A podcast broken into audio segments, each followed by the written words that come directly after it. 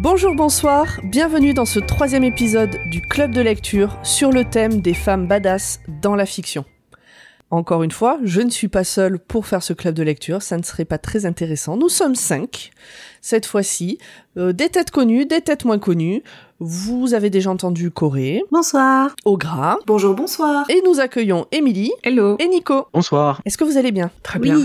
Est-ce Oui. que vous êtes prêts pour ce club de lecture? Euh, Oui. Oui. Alors, Oui. pour rappeler un peu le thème, parce que femme badass dans la fiction, ça reste, c'est pas euh, assez euh, développé, je dirais, comme euh, comme comme idée. L'idée, c'était de lire des livres. Alors encore une fois, romans, essais, BD, manga, ce qu'on veut, euh, dans lesquels le personnage principal est une femme ou un groupe de femmes. Ouais. Voilà. Et donc, nous avons tous les cinq choisi des livres, et c'est moi qui vais commencer parce que euh, voilà, c'est moi qui tiens la Le parole. despotisme. Exactement, c'est moi qui tiens la parole, je parle en premier. T'as tiré la courte paille, c'est comme ça. C'était l'éclat. Moi, mon bouquin, ça s'appelle Les aventures de China Iron. C'est de Gabriela Cabezon Camara. Je vais dire sûrement plein de noms en espagnol et je vais essayer de pas me lancer à faire l'accent espagnol. Euh, ce qui est compliqué parce que mon grand-père était prof d'espagnol, donc il, il parlait avec l'accent espagnol. Et euh, mais moi, je le maîtrise pas, mais des fois, je le tente quand même sans le maîtriser. Enfin bon, bref. On verra ce que ça va donner. Donc, les aventures de China Iron, c'est un roman, un roman court. Euh, J'ai moi la version de l'édition euh, 10-18 qui fait euh, 205 pages. Donc, roman plutôt court. Euh, L'autrice Gabriela Cabezon Camara est une euh, est une argentine. Euh, elle a fait un autre livre dont je n'ai pas retenu le nom et euh, deux autres euh, recueils de nouvelles que je n'ai pas retenu le nom non plus. Euh, je crois que les recueils de nouvelles sont même pas traduits en français. Alors de quoi que ça cause? En fait, ce livre, il part de euh, du poème Martin Fierro, El Gaucho Martin Fierro, qui est un comment dire, c'est un poème épique euh, argentin qui fait partie vraiment de des classiques de la littérature argentine. Euh, de ce que j'ai lu sur internet, c'est euh, étudié euh, au lycée, au collège, j'en sais rien, mais enfin vraiment tout le monde connaît ce poème, tout le monde en a entendu parler, tout le monde l'a étudié. C'est vraiment un ouvrage majeur et il a été écrit en 1872. Et en fait, donc je, vous- je vais vous raconter vite fait l'histoire de Martine Fierro pour ensuite vous expliquer euh, l'histoire du livre. Donc Martine Fierro, c'est un gaucho euh, qui vit avec sa femme et ses deux enfants en Argentine. Donc il travaille dans la pampa jusqu'au jour où il est recruté par l'armée argentine pour combattre les indigènes. Après trois ans de service, il quitte l'armée et quand il revient chez lui, il découvre que sa famille est partie. En fait, quand je dis qu'il quitte l'armée, il a déserté l'armée. On lui a pas donné l'autorisation. Donc il est déserteur, il devient hors-la-loi, et il décide de combattre les injustices sociales de son pays. Je n'ai pas lu, moi, euh, ce poème. J'ai eu envie de le lire, mais je l'ai pas trouvé en version française. J'ai trouvé un bouquin type euh, étude de texte euh, qu'on utilise euh, au lycée, au collège, que j'ai pas eu le temps de lire, mais ça m'intéresse de fouiller un peu plus, bon voilà, pour la curiosité, quoi. Hmm. L'impact, et puis de quoi parle surtout euh, le, le poème pour bah, comparer avec, euh, avec les aventures de China Iron. Et en fait, les aventures de China Iron, c'est la l'autrice a imaginé l'histoire de la femme de Martin une fois qu'il a été parti à l'armée. D'accord. Mais c'est librement adapté. J'ai pu voir que ça avait fait beaucoup râler dans les différents commentaires du bouquin. Parce que, en fait, elle, elle en a fait un western queer. Hmm. Et le poème argentin de 1872 version western queer, ça plaît pas à tout le monde. Ça va, on Donc- se réapproprie, c'est pas grave. Exactement. Donc c'est une adaptation et en fait donc là c'est l'histoire la femme de Martine Fierro. Je ne sais pas mais je pense que c'est assez juste euh, dans le poème.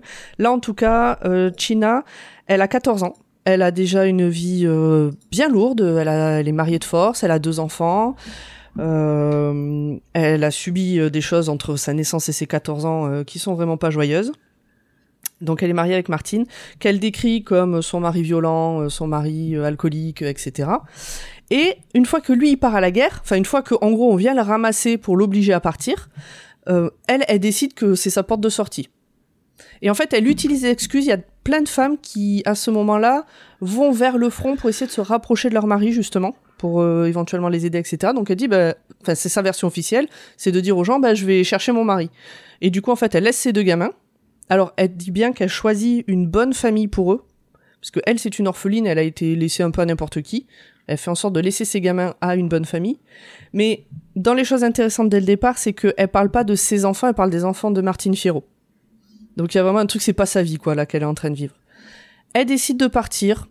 Pour où? Pourquoi? Elle sait pas, mais elle veut se barrer. Et là, elle rencontre Lise, euh, qui est euh, qui a une charrette, qui va, dont le mari lui aussi a été embarqué euh, comme euh, Martine Fierro, donc pour euh, pour aller faire cette guerre.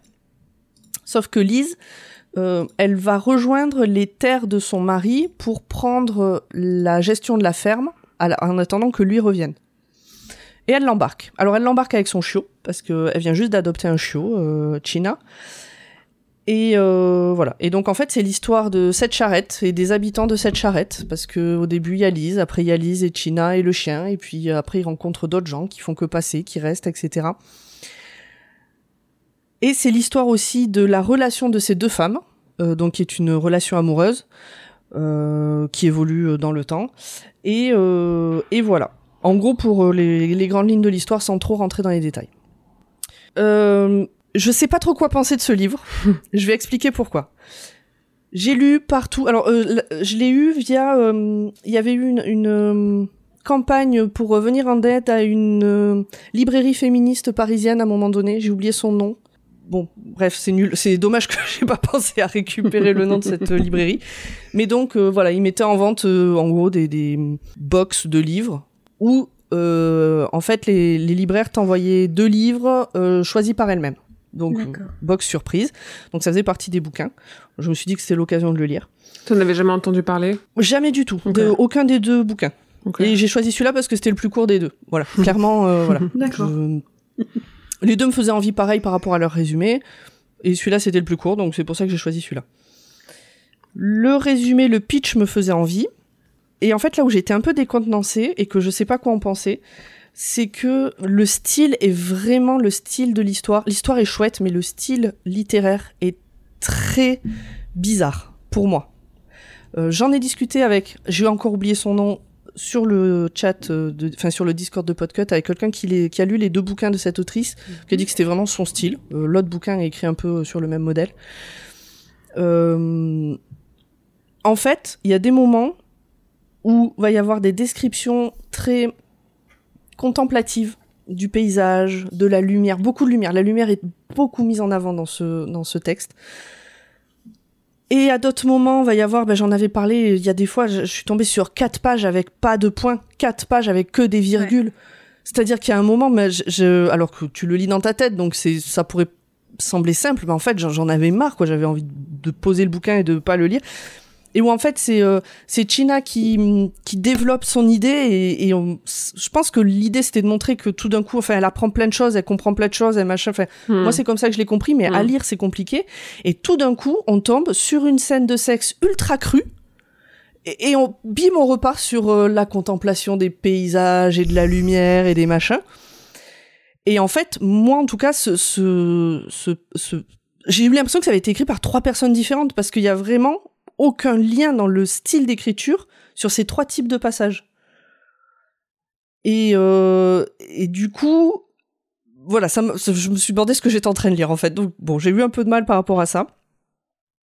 Mais et il y a eu un autre un autre point qui m'a un peu gêné. euh, alors peut-être j'ai mal compris. Si quelqu'un l'a lu et veut m'expliquer, je suis preneuse. C'est que donc China, elle a 14 ans, elle part de ce truc. Elle est jamais partie de cette ferme.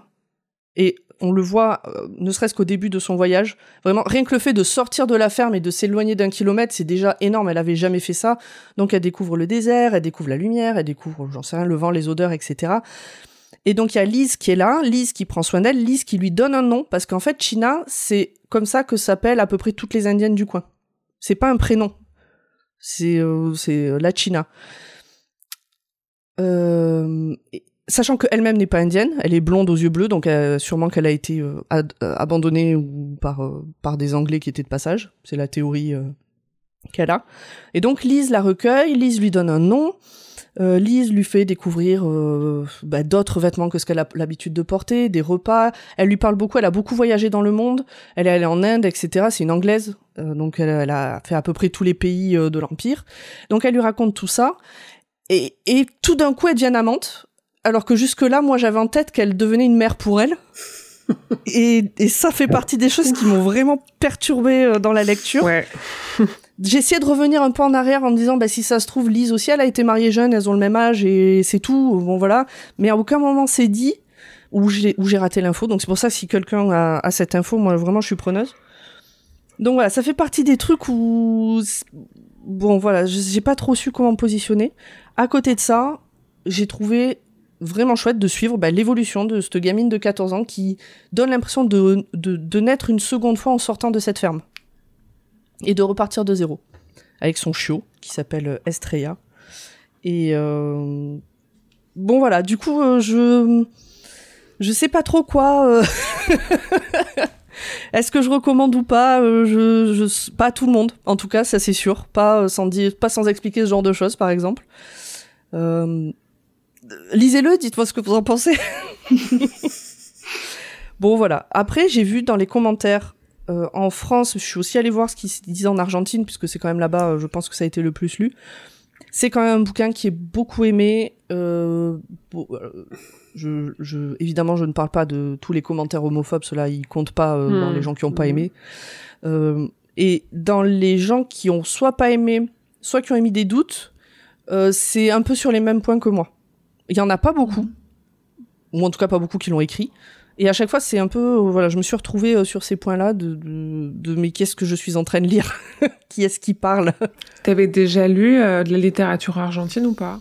Euh, Est-ce que c'était argent Non, non, je- non, c'était de la littérature chilienne. Non, Des fois, je me demande s'il n'y a pas une question de culturelle aussi, tu vois. Alors, je me suis posé la question. ouais.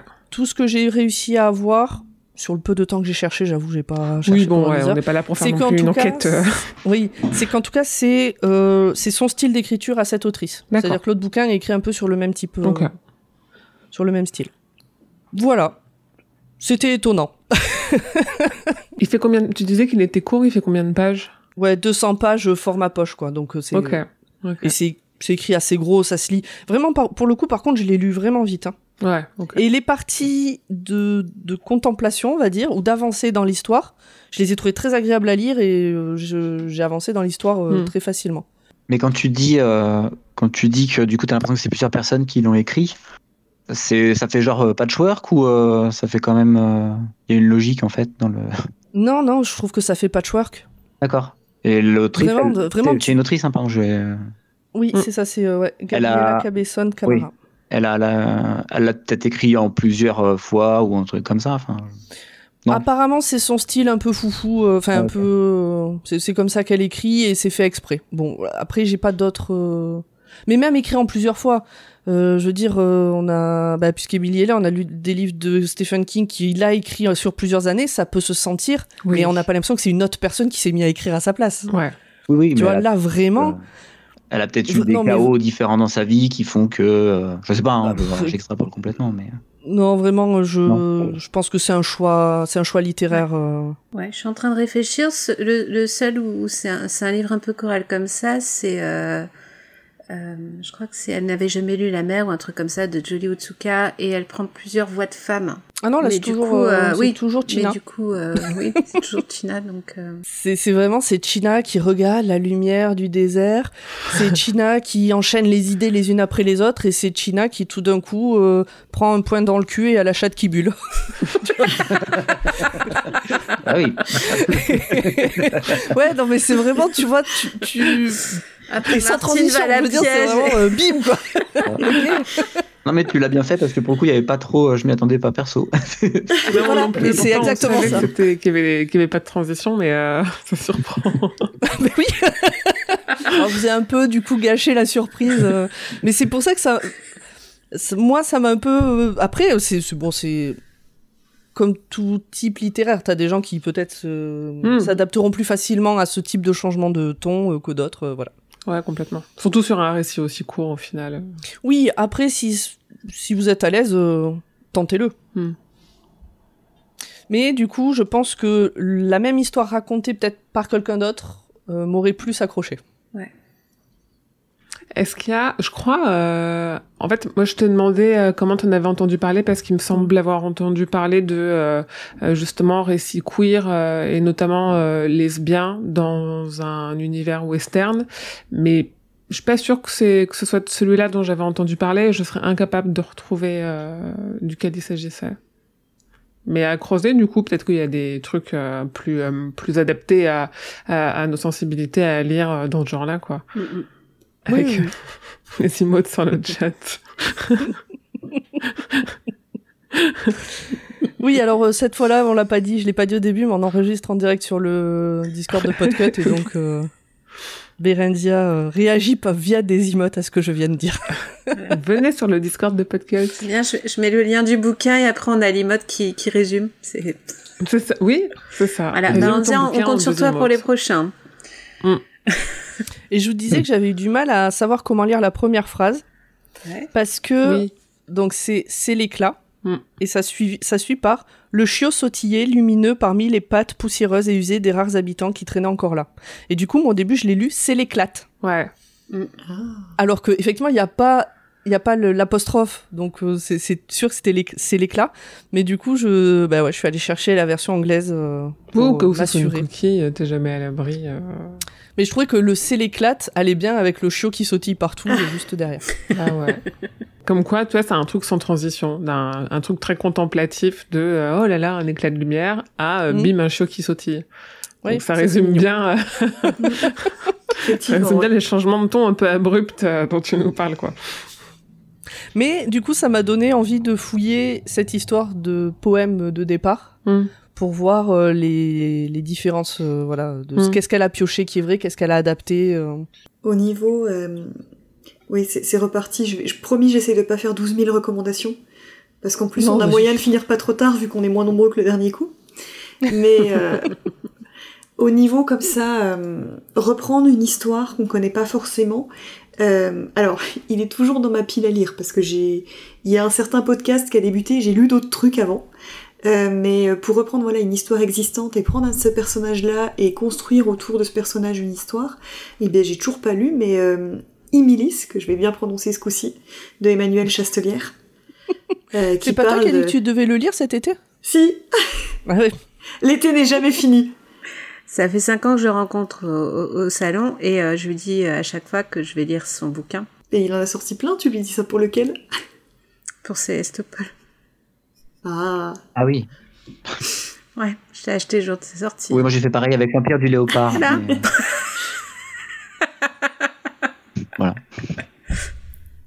Ah oui, je voulais préciser au tout début du bouquin, il y a avertissement. Ah. Et euh, c'est pas des trigger warning, c'est pas des trigger warning. En fait, ils ont apporté, alors je sais pas si c'est 10-18 ou si c'est l'édition d'origine qui a traduit, qui a fait la traduction. Euh, D'ailleurs, traduction de Guillaume Contré, je crois qu'il s'appelle. D'accord. Je voulais, je voulais le dire et puis j'ai évidemment oublié. Guillaume Contré. Ils ont apporté un point choix de traduction que j'ai trouvé intéressant, qui est assez court, c'est c'est une page. Euh, et notamment sur le fait qu'ils ont choisi bah, tout ce qui était en espagnol de le traduire en français, parce que ça, il n'y avait pas le choix. Mais il y a aussi de l'anglais et il y a une autre langue locale. Bon, j'ai pas retenu. Et ça, ils ont choisi de pas le traduire, en fait, de le laisser comme c'était dans le texte d'origine, bah, pour euh, pour garder le, le fait qu'il y a plusieurs langues qui se parlent dans ce coin-là. Et ils ont aussi choisi, parce qu'en fait, ça se base sur euh, le poème Martine Fierro, mais il y a plein de références euh, à à la littérature d'Amérique du Sud et à la littérature un peu mondiale, et ils ont choisi de ne pas le notifier quand ça arrive pour pas couper la lecture justement, de pas Mm. mettre des petites astérisques partout, euh, note du traducteur, euh, machin. Et j'ai trouvé que, alors du coup, je pense que j'ai raté plein de choses, et ben c'est pas grave et c'est peut-être mieux comme ça de temps en temps, de pas avoir l'explication de texte constante. d'accord. Mais je trouve ça intéressant. C'est le deuxième ou troisième bouquin où le le- l'édition, l'éditeur euh, rajoute un petit mot sur les choix de traduction et je trouve ça intéressant de voir comment ça a été fait, euh, pourquoi. euh. Ils expliquent que c'est politique le choix de traduction. Eh ben, du coup, euh, je... Corée, dans ta version de Célestopol, il y, a, euh, il y a un changement sur le nom de certaines villes. Au moins une, qui dans la nouvelle, euh, puisque Célestopol, désolé, je fais un lien vite fait, se passe, euh, il- c'est une, une Russie imaginaire, et ben en fait, il y a, il y a une certaine ville qui, euh, dont le nom a été changé dans la nouvelle version euh, en lien avec euh, la guerre en Ukraine. D'accord. Bon, on fera un jeu Donc là, c'est même pas dans de la dans de la traduction, mais c'est vraiment une volonté de l'auteur qui l'a euh, qui l'a indiqué à ce moment-là. Oui, parce que le nom était en russe et ils l'ont remis en ukrainien. Ouais. Mm. Ouais. Est-ce que vous avez euh, des choses à rajouter, vous, bah, so- soit sur ce bouquin, bon, a priori personne l'a lu, ou sur euh, des choses en parallèle? Des recos des, Est-ce que je vous ai trop donné envie de le lire, franchement? Bah en vrai, oui. Ouais, juste pour La voir. curiosité. Émilie, pas trop. Pas trop. je, je suis curieuse du western queer, tu vois, mais Ouais. euh, celui-là pas trop. Après, Je suis pas très western de base en plus, donc ça, ça, ça me vend pas le truc, tu vois. Ouais. Mais- Tu disais quoi, Nicolas? Je disais si si enfin moi je, je- ce que je trouve intéressant justement c'est c'est ce qui je pense t'a dérouté c'est le changement de ton et tout ça je serais, je serais curieux en fait de je sais pas si j'accrocherais au bouquin mais je serais assez curieux de Mm. voir euh, comment c'est écrit quoi Mais du coup, grâce à ton avertissement, je sais que si je commence à le lire et que ça me perturbe trop, je sais que je le referme et que tu vois, c'est pas comme quand on se dit bon bah c'est momentané, ça va. Quand on sait que ça c'est une composante de l'écriture de l'autrice, bon bah je saurais que c'est pas pour moi si vraiment. on prend moins de risques c'est bien Et puis, bon, il fait que 200 pages, écrit gros, donc c'est pas Oui. non plus... euh, on s'en- on s'engage pas dans un truc euh, de 50 tomes. euh. Ça se tente. Hmm. Qui prend la suite? Allez, j'y vais. Je n'ai jamais voulu être une héroïne. Vu que le thème était euh, femme euh, badass, et ben moi j'ai pris un bouquin qui s'appelle La dernière Amazone. Et donc ce livre, il est écrit par euh, Estelle. Euh, il a été publié aux éditions Rajo. Et il date de tout récemment puisqu'il est sorti le 13 septembre de cette année. En brochet, il fait euh, 416 pages. Je vous avoue que je sais plus combien il fait parce que moi je l'ai acheté sur la liseuse. Et euh, pour info, euh, je l'ai noté sur le passage, ça peut être lu dès 12 ans. Donc euh, pour vous résumer un peu le bouquin que j'ai choisi, hein, c'est euh, donc en fait on a un personnage qui vit dans les bas-fonds, dans les quartiers euh, d'Athènes, qui s'appelle Lysia. Et Lysia en fait, elle a été élevée par sa grand-mère euh, au milieu d'Athènes. Elle a appris euh, à survivre, hein, elle fait des petits vols à droite à gauche. euh, elle a quelques connaissances, quelques voleurs, mais pas forcément beaucoup d'amis. Elle a aussi l'impression d'avoir un petit souci de gestion de la colère. Et en fait, un jour, il y a une oracle qui est remontée des enfers, qui s'appelle Tirésias. Et oui, parce que bah, Tirésias, qui a déjà été incarné, pour ceux qui connaissent un peu la mythologie, sous la forme d'un homme, ce coup-ci revient sous la forme d'une vieille femme, et euh, qui va lui annoncer en fait bah, qu'elle est, euh, comme le titre du livre l'indique, la dernière héritière du royaume des Amazones. Et en fait, ce royaume des Amazones, il a été euh, battu une génération plus tôt, en fait, par le héros grec Thésée. C'est une revisite, en fait, de la mythologie grecque, avec un regard un peu contemporain dessus. Euh, pourquoi j'ai fait ce choix? Parce que j'aime bien toujours expliquer pourquoi un peu j'ai choisi un, un bouquin. Euh, c'est parce qu'en fait, euh, bon déjà dans ma bibliothèque puis dans ma pile à lire, euh, je dois vous avouer que si on avait eu euh, héros badass, j'aurais eu beaucoup moins de choix que pour euh, femme badass. Euh, Ah ouais? parce que j'ai- ouais, j'ai vraiment beaucoup de bouquins là-dessus. Je, je- j'achète beaucoup de bouquins parce qu'il y a des héroïnes dedans. Et puis, euh, c'est pour ça que j'avais, j'ai déjà fait la petite blague, mais que j'avais dit que promis, j'essaierais de pas faire 12 000 recommandations pendant toute la soirée. Et euh, je m'étais dit à partir euh, bah, du précédent, euh, du précédent enregistrement que je voulais essayer de recommander plutôt des autrices et, si possible, essayer de recommander des auteurs ou des autrices francophones.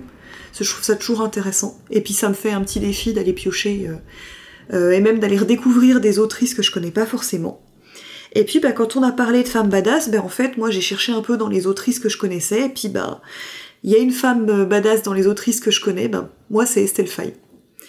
Donc euh, en fait, c'est Stelfai, c'est euh, elle écrit des bouquins, euh, à la fois des livres euh, pour un public plus adulte, pour des ados, pour de la jeunesse. Elle aime beaucoup faire du young adulte. Euh, c'est aussi quelqu'un en fait qui a une formation dans le cinéma. Euh, elle est comédienne, elle est diplômée de la FEMIS, donc euh, et elle est, diplômée de la FEMIS en scénario.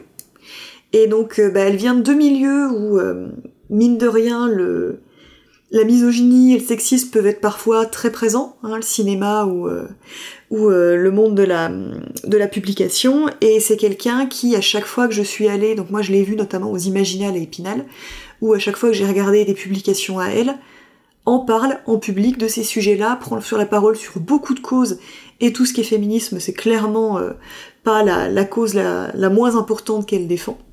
Et puis, euh, elle est, euh, elle a vraiment ce truc de mettre à la fois dans ses livres ce discours-là, pas forcément au sujet principal, là je vous avoue c'est clairement le cas pour la dernière Amazon, mais euh, il y a toujours un peu ce fond, ces questions qui se posent de temps en temps au détour d'une page, mais c'est aussi quelqu'un qui aborde ce sujet-là dans sa parole publique, dans ses tables rondes, euh, quand on discute avec elle euh, pendant pour une signature de bouquin, etc.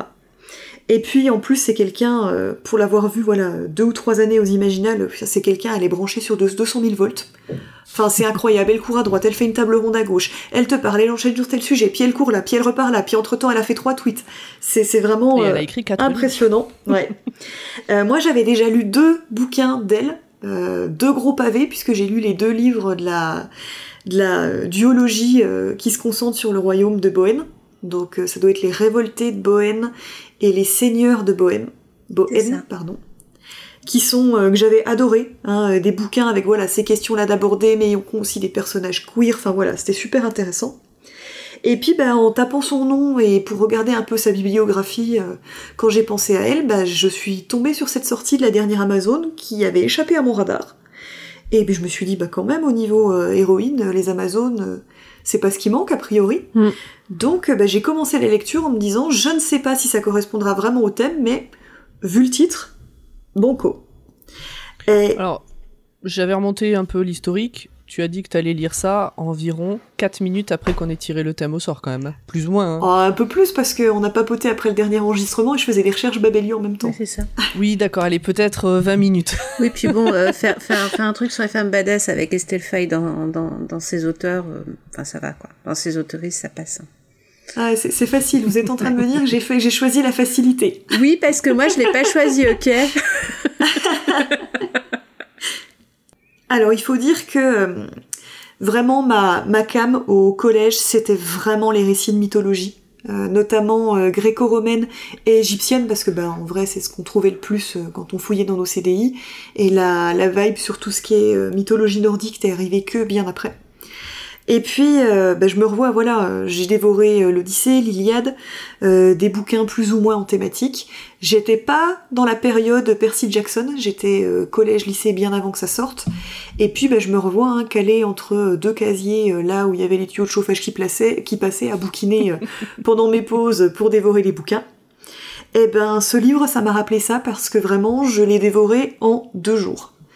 Alors, très honnêtement, très honnêtement j'ai eu très peur parce que euh, j'avais un pavé à finir avant de le commencer et je vous avoue que le livre, je l'ai commencé dimanche. On Ah ouais, enregistre, on est jeudi. Euh, j'avais deux soirées d'occupées, j'étais pas tout à fait certaine d'avoir le temps de le finir, mais j'ai réussi et c'était sans même trop me forcer. Je vais pas trop vous spoiler l'histoire plus que le petit résumé que je vous ai fait parce que je trouve que c'est très important, surtout dans ce bouquin-là, de pas euh, se spoiler ce qui se passe, où ça va, etc. Par contre, je vais vous dire un peu ce que j'ai trouvé pêle-mêle dans ce bouquin et que j'ai adoré sans donner trop de contexte. Euh, bah déjà, il y a des femmes, beaucoup, très cool, plus ou moins badass. Euh, on y parle des injonctions, notamment par rapport à la gestion des émotions chez les femmes. Euh, on va y parler aussi des descendants de Thésée, on va parler donc de filiation, d'héritage. Euh, ça va parler de, alors attention, il faut que j'arrive à bien les prononcer, de Catoblépas, d'Onérois, de statue chryséléphantine, donc en plus on améliore son vocabulaire et on va consulter Wikipédia sur des trucs cool.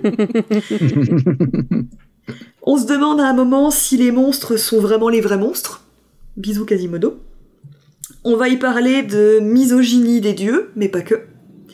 Euh, on y parle de gestion de la colère et de est-ce que la colère c'est un truc positif ou pas.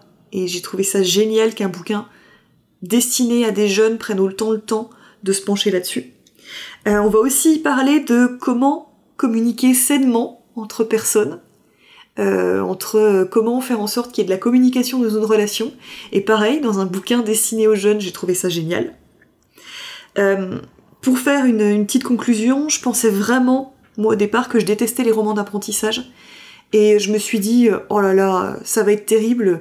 Je vais le lire, mais ça se trouve, je vais détester à cause de ça. Et puis euh, Estelle Faye, elle va me dire que je vais dire que je dis de la merde après sur les réseaux sociaux. Non, je plaisante. Euh, Elle va retrouver mon c'est adresse. ça, c'est ça. Or, en fait, j'ai vraiment euh, adoré ce bouquin, alors que c'est un bouquin d'apprentissage. Mais du coup, bah pourquoi? Eh ben, je me suis rendu compte d'un truc tout con, c'est que j'ai pu m'identifier à une héroïne badass. Et c'est pas si souvent le cas dans les bouquins de ce genre. Bah déjà, des bouquins d'apprentissage, souvent, euh, ils sont centrés sur un personnage masculin. Euh, Il y a d'autres bouquins avec des héroïnes que j'ai beaucoup aimés, enfin voilà, et Willan, etc., qui sont très cool.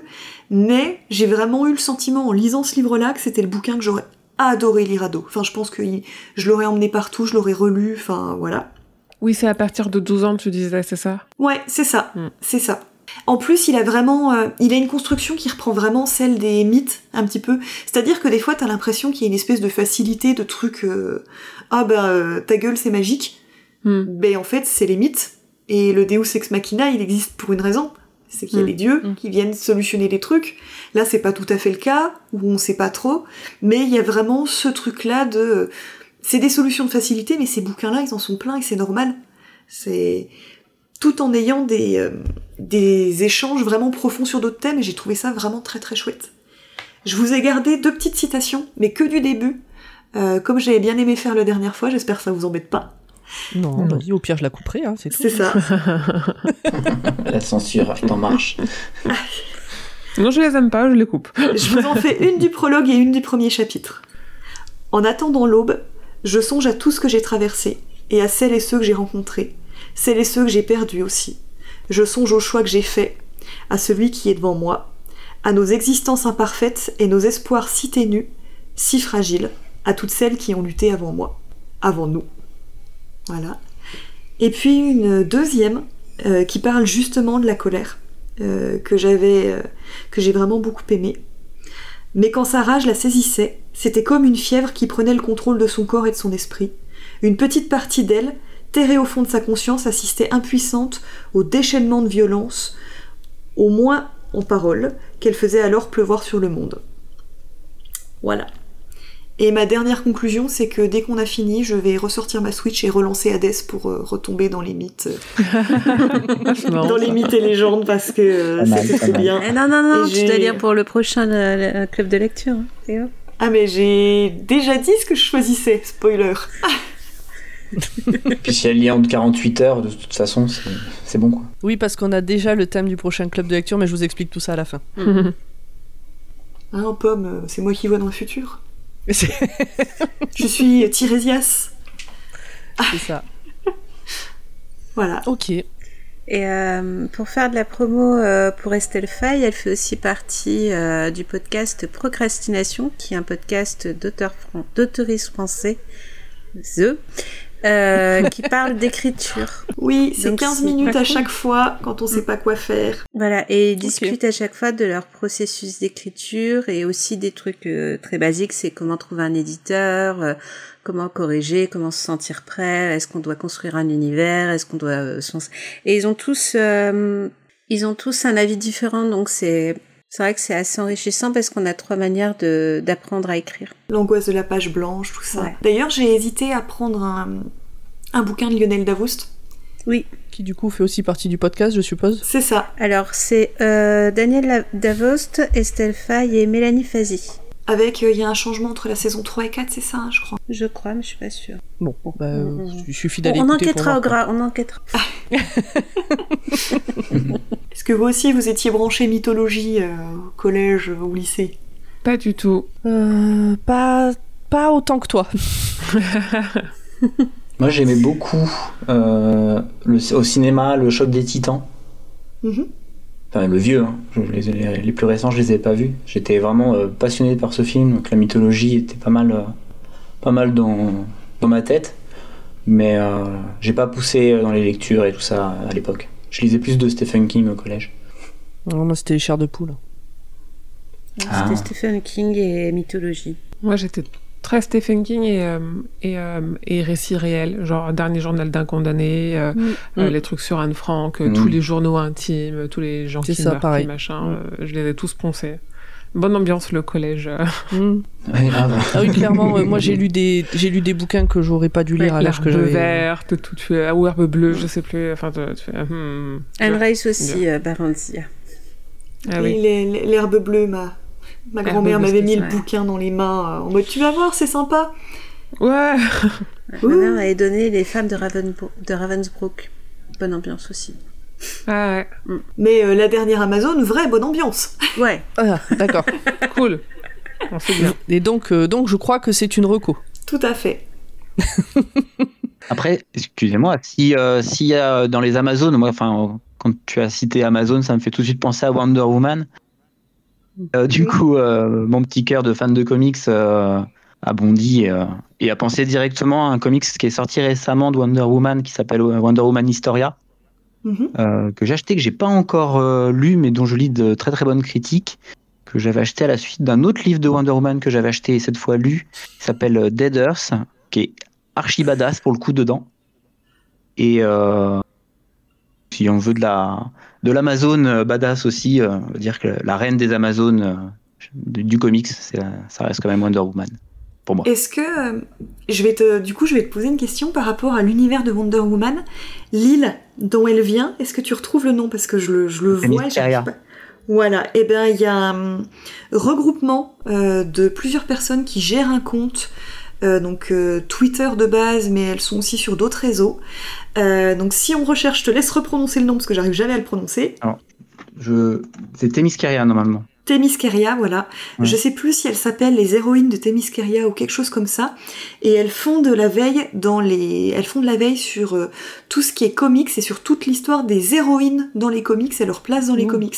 Et elles publient pas mal de Intéressant. choses là-dessus. Euh, je sais que j'étais tombée sur elles euh, un peu par hasard sur les réseaux sociaux et c'était super intéressant alors que je lis très peu de comics. C'est compte euh, genre Insta ou euh, de sur de sur Blue Sky, de sur Twitter. Ok. Euh, et je crois qu'elle avait un compte Insta aussi. Je la suivais sur Insta à l'époque. Ok.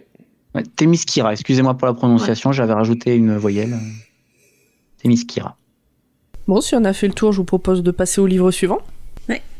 Du coup, Émilie, ça va être à toi. Es-tu prête Oui, je suis prête. Elle rêve qu'elle devient folle. Moi, je vais être plus courte parce que c'est un livre de 152 pages. Donc, si je commence à dire euh, qui fait quoi et, et qui interagit avec qui, je vais raconter, l'histoire. Surtout que c'est le 152 pages dans son grand format où c'est des plutôt grands caractères avec des plutôt grandes marges. Donc, c'est vraiment quelque chose qui se lit vite. Euh, le roman en question, c'est Hors d'atteinte d'une autrice franco-suisse qui s'appelle Marcia Burnier et qui est paru en septembre 2023. Donc là, qui faisait partie de la rentrée littéraire euh, indé euh, aux éditions Cambourakis. En fait, c'est son deuxième roman. Le premier roman, c'était Les Orageuses, pareil aux éditions Cambourakis aussi, qui lui est paru en, paru en septembre 2020. Et j'aurais pu choisir euh, n'importe lequel des deux romans pour le thème de ce soir, et j'ai plutôt choisi euh, ben, celui que je viens de lire, qui est Hors d'atteinte, et parce que euh, c'était... euh, En fait, moi, j'avais demandé à mon Twitter, j'ai eu toute une phase là cet été à la rentrée où je cherchais des livres où j'avais besoin de retrouver les émotions que j'avais eues en lisant Wild de Cheryl Strayed, qui pour le coup est, euh, est pas de la fiction parce que c'est elle qui a écrit son histoire euh, quand elle est partie euh, en randonnée solo sur un chemin très dur des États-Unis parce qu'elle a voulu euh, tourner le dos à toute une partie de sa vie qui lui plaisait pas. Et et moi, ce livre, il m'a, il m'avait euh, fait percuter beaucoup de choses sur euh, un peu le- les bénéfices du voyage en solitaire quand on est une femme. Et, euh, et là, à la rentrée, je cherchais un peu ça, euh, des des récits de femmes qui qui s'émancipent, euh, qui partent, qui voyagent, qui qui qui ont pas peur en fait de de s'éloigner des des choses négatives dans leur vie. Et en fait, du coup, cette histoire, c'est l'histoire d'Erin, qui, nous, on arrive dans sa vie au moment où elle a fermé, euh, où elle a stoppé une relation toxique, très toxique avec un homme. Donc évidemment, on va avoir euh, tous les triggers classiques de euh, toxique. Maintenant, c'est un peu un mot valise où on met les agressions morales, les agressions physiques et tout. Donc full trigger warning là-dessus, même si c'est assez peu détaillé parce qu'on est sur sur le après la relation, on garde quand même les traumas de cette relation. Et en fait, elle quitte tout du jour au lendemain, sa vie en ville, son boulot, son appart son mec, euh, euh, temporairement, en tout cas dans son intention de départ, pour s'isoler avec son sa chienne euh, qu'elle adopte à ce moment-là dans les Pyrénées. Et on arrive avec elle dans les Pyrénées. moi, la première phrase là que j'ai lue, c'est la phrase du prologue, qui est un peu, c'est un très court prologue sur son état d'esprit au moment où on arrive avec elle dans le bouquin avec euh, la dernière phrase du prologue, elle est super intéressante parce que ça dit elle rêve qu'elle disparaît. Et en fait, c'est un peu ce qu'elle fait. Elle décide euh, sa façon de battre et de combattre euh, elle ce qu'elle ce qu'elle vit, c'est de disparaître, c'est de prendre la fuite. Et en fait, la première vraie phrase, moi, il y a, y a, plein de trucs qui dès le départ m'ont accroché dans ce livre-là parce que il y a une première page de citation et la première page la première citation de cette page-là, c'est une citation de Wild de Terry Stride, alors que je cherchais justement des trucs qui m'en rapprochaient, donc j'étais contente. Et après le prologue, il y a un premier chapitre, et le premier chapitre, il commence par une phrase de dialogue qui est Tonnerre, t'es où? Et en fait, Tonnerre, c'est le nom de la chienne, et moi, je suis née à Tonnerre, et je me suis dit, c'est trop de signes. Je crois aux signes, je crois aux symboles, je me dis, c'est trop de signes. Ce bouquin, il arrive quand il faut, il est fait pour moi. Et ce livre, en fait, il est... Euh, il est beau parce que c'est euh, c'est juste une capsule temporelle sur euh, c'est très court hein, 152 pages sur euh, les débuts de reconstruction d'une femme et comment elle se reconstruit et pourquoi elle se reconstruit et quels sont ses choix de reconstruction. Et, y a, et ça soulève un sujet euh, un peu en filigrane, qui est pas vraiment le cœur du roman, mais qui est super intéressant, euh, qui est un peu soulevé par euh, la façon dont l'éditeur a présenté le livre. En fait, euh, euh, quand on va sur le site des éditions Cambourakis, la façon dont ils présentent le livre, ils disent elle trouvait que fuir demandait moins d'énergie que se battre. Désormais, elle doute. Est-ce qu'on fuit pour éviter de souffrir ou pour se raccommoder en silence sans troubler personne? Et moi, ça, c'est un truc qui m'a marqué parce qu'on dit toujours qu'il faut pas fuir, qu'il faut se battre. Et des fois, la meilleure façon de se battre, c'est de, se, de fuir, en fait. C'est d'apprendre à courir et de, et de s'échapper aux, aux, griffes de, de ce qui nous fait du mal. Et, euh, et c'est un personnage super attachant, attachant qui rencontre des gens super attachants. Moi, j'aime bien parce que c'est une autrice franco-suisse, donc euh, c'est écrit en français et j'aime bien lire des livres qui sont écrits en français. En plus, ça se passe en France, dans les Pyrénées, donc on, c'est des noms qu'on connaît, euh, des, on, on, on s'y projette assez facilement avec quelqu'un qui a notre âge, qui a la trentaine, qui vivait en ville. Moi, je vivais en ville, donc du coup, je me suis, je m'y suis projetée aussi. Et c'est, euh, en fait, c'est un beau récit d'émancipation et c'est vraiment en fait, on a l'impression presque d'entendre. Euh, des fois, quand je suis dans le métro, euh, j'entends une discussion à côté de moi et je coupe euh, mes écouteurs ou je coupe ma lecture pour écouter la discussion. Et là, en fait, on a ce truc-là. On a un moment de vie d'une personne et c'est un moment de vie clé. C'est pas, c'est pas juste. Bah, je suis allée faire des courses ce matin, j'avais oublié mon portefeuille, donc bah, j'ai laissé mes courses à la caisse et je suis rentrée chez moi. Là, c'est un moment de vie clé, mais c'est juste ce moment de vie-là. Et il est, il est très beau, il est très fort et il est, j'ai trouvé très libérateur aussi. Donc moi c'est une grosse reco et le Marcia Burnet donc elle avait fait aussi les orageuses. Euh, les orageuses c'est aussi très badass euh, dans une ambiance beaucoup plus urbaine et beaucoup plus euh, euh, il y a eu un mood très Virginie Despentes parce que les orageuses c'est des femmes qui sont victimes d'agressions sexuelles et qui en fait euh, sont moquées, enfin avec tous les problèmes qu'il y a de prise en charge par la police et de considération par la justice et de ce genre de choses. En fait, c'est des femmes dont, qui n'ont pas eu justice dans les agressions qu'elles ont subies, qui décident de se regrouper et d'aller se faire justice elles-mêmes. Et, euh, et pareil, c'est un très beau récit, beaucoup plus violent, beaucoup plus euh, compliqué, euh, je dirais moralement, psychologiquement, et ça se passe en ville et tout, donc on n'est pas dans la même ambiance. Mais euh, mais Marcia Burnier, je la connaissais pas avant qu'on me la recommande quand j'ai demandé sur Twitter. Et euh, je cherche euh, des livres avec des femmes un peu badass qui s'émancipent, qui qui s'en sortent toutes seules et tout. Et on m'avait recommandé cette autrice là, et j'ai hâte de voir ce qu'elle publiera prochainement quoi. Voilà, elle a l'air de sortir, elle a sorti que deux romans, et ils ont trois ans d'écart. Donc, euh, donc j'ai hâte de voir dans trois ans ce qu'elle va publier. On a un peu le temps, quoi. Ok. Bah, ça donne envie en tout cas. Moi, les Pyrénées, en plus, je viens de là-bas, donc. euh, Ouais, c'est très chouette. C'est vraiment, je pense que ça te plairait en plus. Et c'est très court. Il n'existe pas en e-book. Donc moi, je l'avais, euh, je l'avais acheté, je l'ai revendu sur Vinted. Et du coup, euh, du coup, voilà. Mais du coup, il se euh, trouve du sur coup- Vinted parce qu'il se revend. Parce que la nana à qui, euh, à qui je l'ai vendu, quand je me suis rendu compte qu'il me fallait la première phrase, je lui ai envoyé un message sur Vinted en lui disant, ah, j'ai une question chelou, est-ce que tu me peux prendre en photo la première page? Et elle m'a dit, ah, un maintenant, je l'ai revendu. Elle m'a dit, ah, maintenant je l'ai rendu. Donc, du coup, je suis allée à la librairie euh, où je l'avais acheté. Ils en avaient encore et j'ai pris en Mhm. photo la première page. Du coup, euh, ton héroïne, là, elle démarre son histoire euh, en adoptant un chiot comme euh, mon héroïne. Oui, c'est ça. Ouais. ouais, ouais. Sauf que, bon, c'est pas western, mais c'est euh, Oui. solo dans les Pyrénées, quoi. Bah, très bien, écoute. C'était très chouette. Monsieur, dame, vous avez des. des rebondissements? Non, ça a l'air, ça a l'air super et ouais, je pense que je vais le noter. Faut que je le trouve maintenant parce qu'il n'est pas disponible en e-book, Ouais. mais c'est pas grave. Ouais. Ouais, il est, vu qu'il est Oh sorti mon en Dieu, je vais devoir septembre, aller à- euh, Ouais. les gens commencent à se, sur Vinted, ils se trouvent, euh, je pense Oui. qu'il va vraiment commencer à se trouver, à tourner d'occasion, quoi. Il faut guetter un petit peu. Ok. J'essaie de voir si ça me. des lectures de. de... J'allais dire de balade, c'est pas une lecture de rando non plus, mais. euh, Bah, il y en de- a de- peu, hein. Enfin, dans cette idée-là quand même, quoi. Je.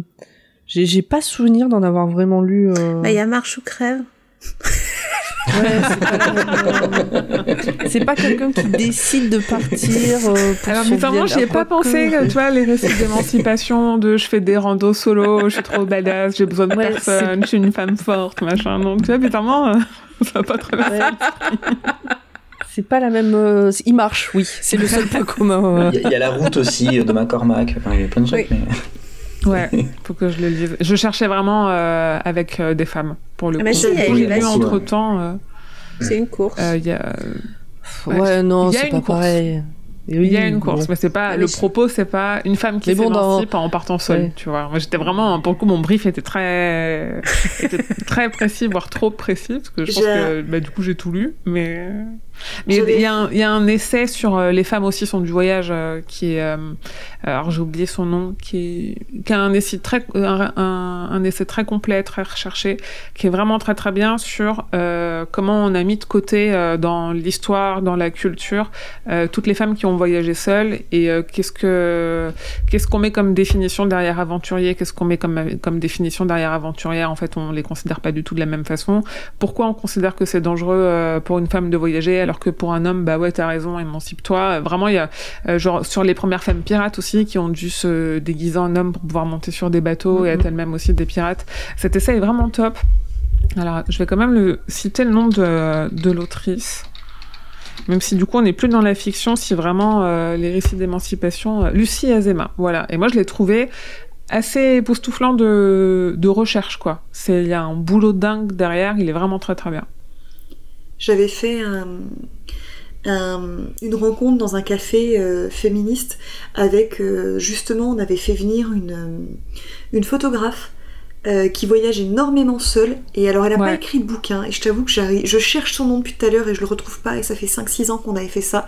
Et elle était venue échanger donc euh, sur bah, tout autant qu'est-ce qui l'a portait à voyager toute seule Euh, Mm. par exemple le seul voyage qu'elle a pas fait entièrement seule c'est quand elle a traversé l'Amazonie bah là elle avait un guide parce qu'elle expliquait que bah, de toute façon sinon euh, la traversée était pas possible et Ouais. euh, elle expliquait tous les trucs et astuces qu'elle avait pour s'organiser T'avais, on était autour de la table pas mal de de, de femmes plus ou moins jeunes, euh, quelques euh, globetrotteuses qui du coup avaient plein de questions à lui poser, d'autres qui comme moi étaient plutôt casanières mais euh, c'était juste passionnant. Enfin, t'avais envie de sortir, d'aller faire ta valise et puis de prendre le premier TER euh, qui passait Ouais. pour aller te perdre à l'autre bout de la France quoi. Ouais, moi j'avais lu ça avec euh, Wild de Cheryl Strayed. J'ai lu pas mal de. euh, Du coup, on, sort de la fiction et du coup, ça apporte aussi des choses différentes. Euh, euh, une exploratrice que j'aime beaucoup qui s'appelle Sarah Marquis, qui a écrit des livres. Euh, L'exploratrice qui est la plus connue en termes de de fiction, enfin de littérature d'aventure, c'est Alexandra David Nell que j'ai pas lu, mais où du coup c'est c'est moi ce que je cherche parce que j'ai vraiment envie euh, qu'on me dise euh, euh, ok ma vie elle est à chier euh, je plaque tout et, euh, et je m'en sors solo euh, loin de tout le monde quoi Ce qui est un peu moins quand t'es exploratrice, tu fais un peu ça, mais c'est aussi un peu ton métier, donc l'approche est un peu différente. Mm. Mais ça Euh, marche aussi. Hein. Je, alors j'ai non, j'ai pas, j'ai pas retrouvé si j'avais lu des bouquins dans ce style-là. Par contre, euh, je suis une nana sur Instagram. Son compte, ça s'appelle Poète Poulette. Et elle a un compte, euh, elle a une euh, chaîne YouTube qui s'appelle L'Instant Vagabond. C'est une française qui vit dans le centre de la France, qui fait énormément de rando toute seule. Hmm. Elle a fait notamment les cet été, enfin là pendant plusieurs mois, les, les vers Compostelle, etc. Hmm. Euh, seule. Alors c'est pas le tour du monde, hein, ça reste euh, des chemins. Quoique elle est hein. allée, je crois qu'elle est allée au fin fond de la Norvège là assez récemment, euh, pareil Ouais. toute seule faire de la rando. Et euh, outre le fait que bah, ça donne envie de la suivre parce qu'elle met des photos de, tout- de tous ces trucs, elle donne aussi pas mal de conseils sur euh, bah, comment randonner seule euh, Hmm. sur plusieurs jours voire plusieurs mois. Et euh, c'est plutôt chouette, ouais. Et ça, ça, ça enlève un peu ce truc de dire ah, je peux pas partir seule euh, s'il m'arrive quelque chose. Ouais. Bah, en fait, c'est un peu ce que je cherchais euh, tout cet été et toute la rentrée de parce que je suis partie aux États-Unis solo au mois d'octobre et je j'avais pas de doute, mais j'avais besoin d'être nourrie quand même sur. Mais Mm. bien sûr, en Mm. fait, enfin, je vis seule à Paris. Pourquoi je pourrais pas aller seule aux États-Unis Euh, Je suis pas non plus, c'est pas non plus, euh, ouais, à l'Alaska ou je sais pas quoi, tu vois. Donc, euh, Mm. mais c'est ouais, t'as as besoin de te nourrir aussi des fois sur des sujets comme ça. Et c'était c'était vraiment une très très bonne lecture là-dessus. C'est vrai qu'il y, a- il y a tout de suite une notion de danger. Euh, une femme qui part seule et tout ça, ça on, se dit tout le temps, on imagine tout le temps le pire, alors que, comme tu disais tout à l'heure, un. Ouais, c'est une construction. ouais, un mec, il, il le fait, quoi. Ouais, et Oui, c'est oui, là où mais- il faut lire euh, l'essai de Lucie Azema sur euh, pourquoi, comment, euh, c'est, pour- on, on considère ça, quoi. Ah ouais, Après, c'est bon, on va pas refaire l'histoire du patriarcat et, euh, compagnie, mais... Mais j'ai pris euh, il y a pas longtemps, moi j'habite dans le sud-ouest, je suis pas, je suis pas mal sur le chemin de euh, Compostelle, et j'ai pris en stop une, une dame euh, qui était à une cinquantaine d'années, je pense, et qui était toute seule, toute seule, toute seule. Bon, c'était le matin, euh, il y avait de la pluie et tout ça, euh, bon, euh, donc euh, je l'ai amenée à un endroit un peu plus euh, civilisé, on va dire, parce qu'elle était vraiment paumée au milieu des champs. Et je lui demandais justement sur le trajet, euh, mais comment elle faisait euh, toute seule. Et en me posant la question, je me suis dit, mais je suis con, elle ferait comme moi, enfin, dans sac à dos. bah ouais, voilà. ouais, ouais, c'est fou, Et, hein, ouais. Bah, le sous-entendu de ma question, c'était parce qu'elle avait l'air d'avoir passé la nuit dehors et tout, donc je, me- je me demandais. euh, et elle me disait que oui, effectivement, là, elle avait dormi dehors et, euh, et voilà. Bon, enfin, mais c'est vrai que dans- en, me posant la, en me posant la question, je m'étais dit non mais Nicolas, t'es con. c'est- Euh, elle fait comme. Non, mais on a tous, je pense que, ouais, de base, on a tous ce truc de dire, ouais, une femme seule sur les chemins, bon, euh. Ouais, ouais. peut-être qu'elle devrait pas. hein. Vous avez jamais discuté avec euh, cette copine qui d'un coup découvre, alors qu'elle est en couple depuis des années, que bah en fait elle peut prendre sa valise, sa bagnole et aller à tel endroit et, elle redécouvre le fait de euh, partir en vacances seule? Moi j'ai eu plusieurs copines euh, qui m'ont fait part de ça. Euh, moi ça m'arrive aussi, c'est assez euh, drôle de voir le moment de la réalisation de bah oui, Et plus que les vacances, il y a un vrai truc de euh, même les gens ont beaucoup de mal à aller au ciné tout seul, au resto tout seul. Oui, ou, c'est euh, vrai. alors que c'est euh, en en fait il y a un vrai sujet de euh, en fait il y a ça veut dire beaucoup de choses quand t'es pas capable de te retrouver seul avec toi-même, tu vois. Après moi, genre le resto seul, euh, ça me gonfle parce que je m'ennuie, mais parce que euh, le resto de base me gonfle parce que je m'ennuie, tu vois. Mais il y a un vrai sujet de qu'est-ce que ça veut dire aussi derrière Mhm. sur ton rapport à toi-même. De le voyage, c'est autre chose quand même, parce qu'il y a aussi une idée de euh, de, de vouloir le partager quelque chose avec quelqu'un. Mais ouais, ouais, il y en a. bah, je vais pas le faire toute seule. Je dis, mais en fait, tu veux la voir l'expo. Si t'as envie de la voir, va la voir. Tu vois, c'est juste une expo, c'est pas grave. Et t'en parleras, tu prendras des photos, Ouais. tu raconteras. Et c'est pas si évident. Et en effet, euh, Les gens, il y a certains ne le font pas, euh, ouais. le, ne le font pas juste par euh, une espèce d'habitude sociale. Oui. voilà, c'est. mais on peut pas aller au restaurant tout seul. bah, Un bon resto bouquin, j'adore. Bah ouais, ouais, moi je le fais le midi par contre, le, au boulot. en général, j'ai pas envie de déjeuner avec mes collègues. Je leur dis non, non, j'ai un déjeuner et je marche 20 minutes loin, loin du travail et je me pose avec un, un bouquin loin d'eux. Mais du coup, c'est pas tout à fait pareil. Mais ouais, ouais, ouais. Mais parce que c'est aussi une construction. Hein. On se dit qu'une femme, elle doit être accompagnée. Donc, euh, une femme toute Hmm. seule, euh, c'est pas normal. Yes. Ok. Nico, je te propose de prendre la suite. Oui, d'accord. Archibald James Portendoff n'aimait pas les escaliers. Moi, j'ai choisi pour, euh, pour euh, ce club de lecture euh, un bouquin qui a déjà été chroniqué euh, dans le choix Titre par Corée. Non, je suis pas là. voilà, j'avais mal fait mes devoirs, mais, euh, mais du coup, je vais pas trop m'attarder sur l'histoire, euh, quoique un petit peu quand même, mais euh, qui s'appelle euh, Le Maître des jeans. Euh, rien à voir avec les pantalons. Euh, désolé, je- j'étais obligé. Il fallait la faire. Euh, c'est un livre que j'ai- c'est un livre que j'ai dans ma bibliothèque depuis euh, pas mal de temps. Je crois que depuis qu'il est un livre de euh, Fanderson euh, Jelly Clark, qui est un auteur américain. Euh, c'est édité chez La Talente et ça fait environ euh, 480 pages. C'est un bouquin donc assez épais, mais donc je l'avais acheté, je pense à sa sortie et comme beaucoup de livres que j'achète, ils finissent dans ma pile de lecture, bibliothèque rangée et je l'oublie. Et euh, du coup, là euh, vient le, le club de lecture avec euh, ce thème des femmes badass. Et un petit, en faisant une petite recherche Google, je vois qu'il tombe dans les top, dans les top 10. Donc je me dis, bah Banco, Banco Nico, allons-y. Et, euh, j'étais content parce que ça faisait longtemps que je voulais me relancer dans une lecture parce que j'ai un peu de mal à lire euh, à titre personnel. Mm. Euh, voilà, j'ai été un gros gros lecteur et tout ça, mais bon, les enfants, le, le- le travail, enfin voilà. le- Ouais, puis c'est les par période aussi, des fois, hein. Et puis, Ouais. C'est un peu par période. Donc j'arrive bien euh, pendant les grandes vacances, généralement, euh, je lis un- j'arrive à lire un, deux, trois, quatre romans, je suis content. Mais dès qu'on revient euh, à une période de travail euh, classique, j'ai plus de mal.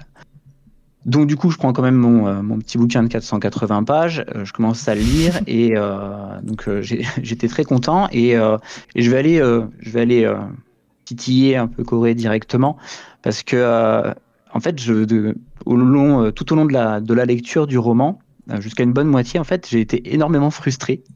Euh, je vais revenir sur l'histoire et tout, hein, mais euh, c'est juste un petit disclaimer en fait sur euh, sur le bouquin.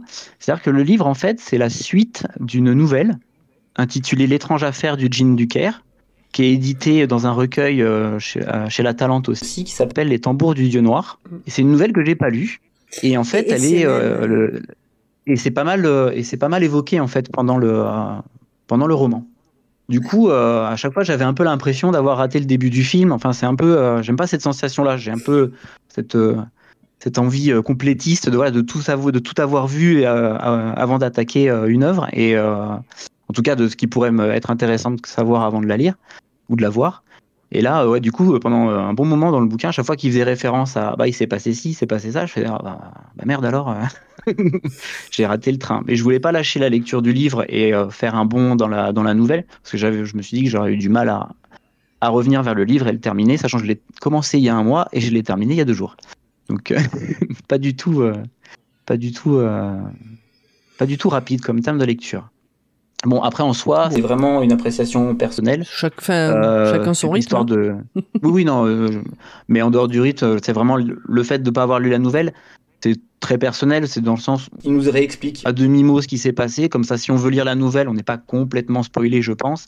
Euh, Et puis, euh, si on veut compléter, on va voir et euh, on a tout le détail.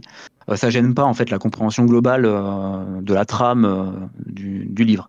Donc euh, bon, c'est euh, c'est mon volet euh, frustration, on va dire. J'étais de, de lecteur qui se remet dans un bouquin et qui, qui se rend compte que très rapidement, en fait, il y avait un épisode avant. Quoi.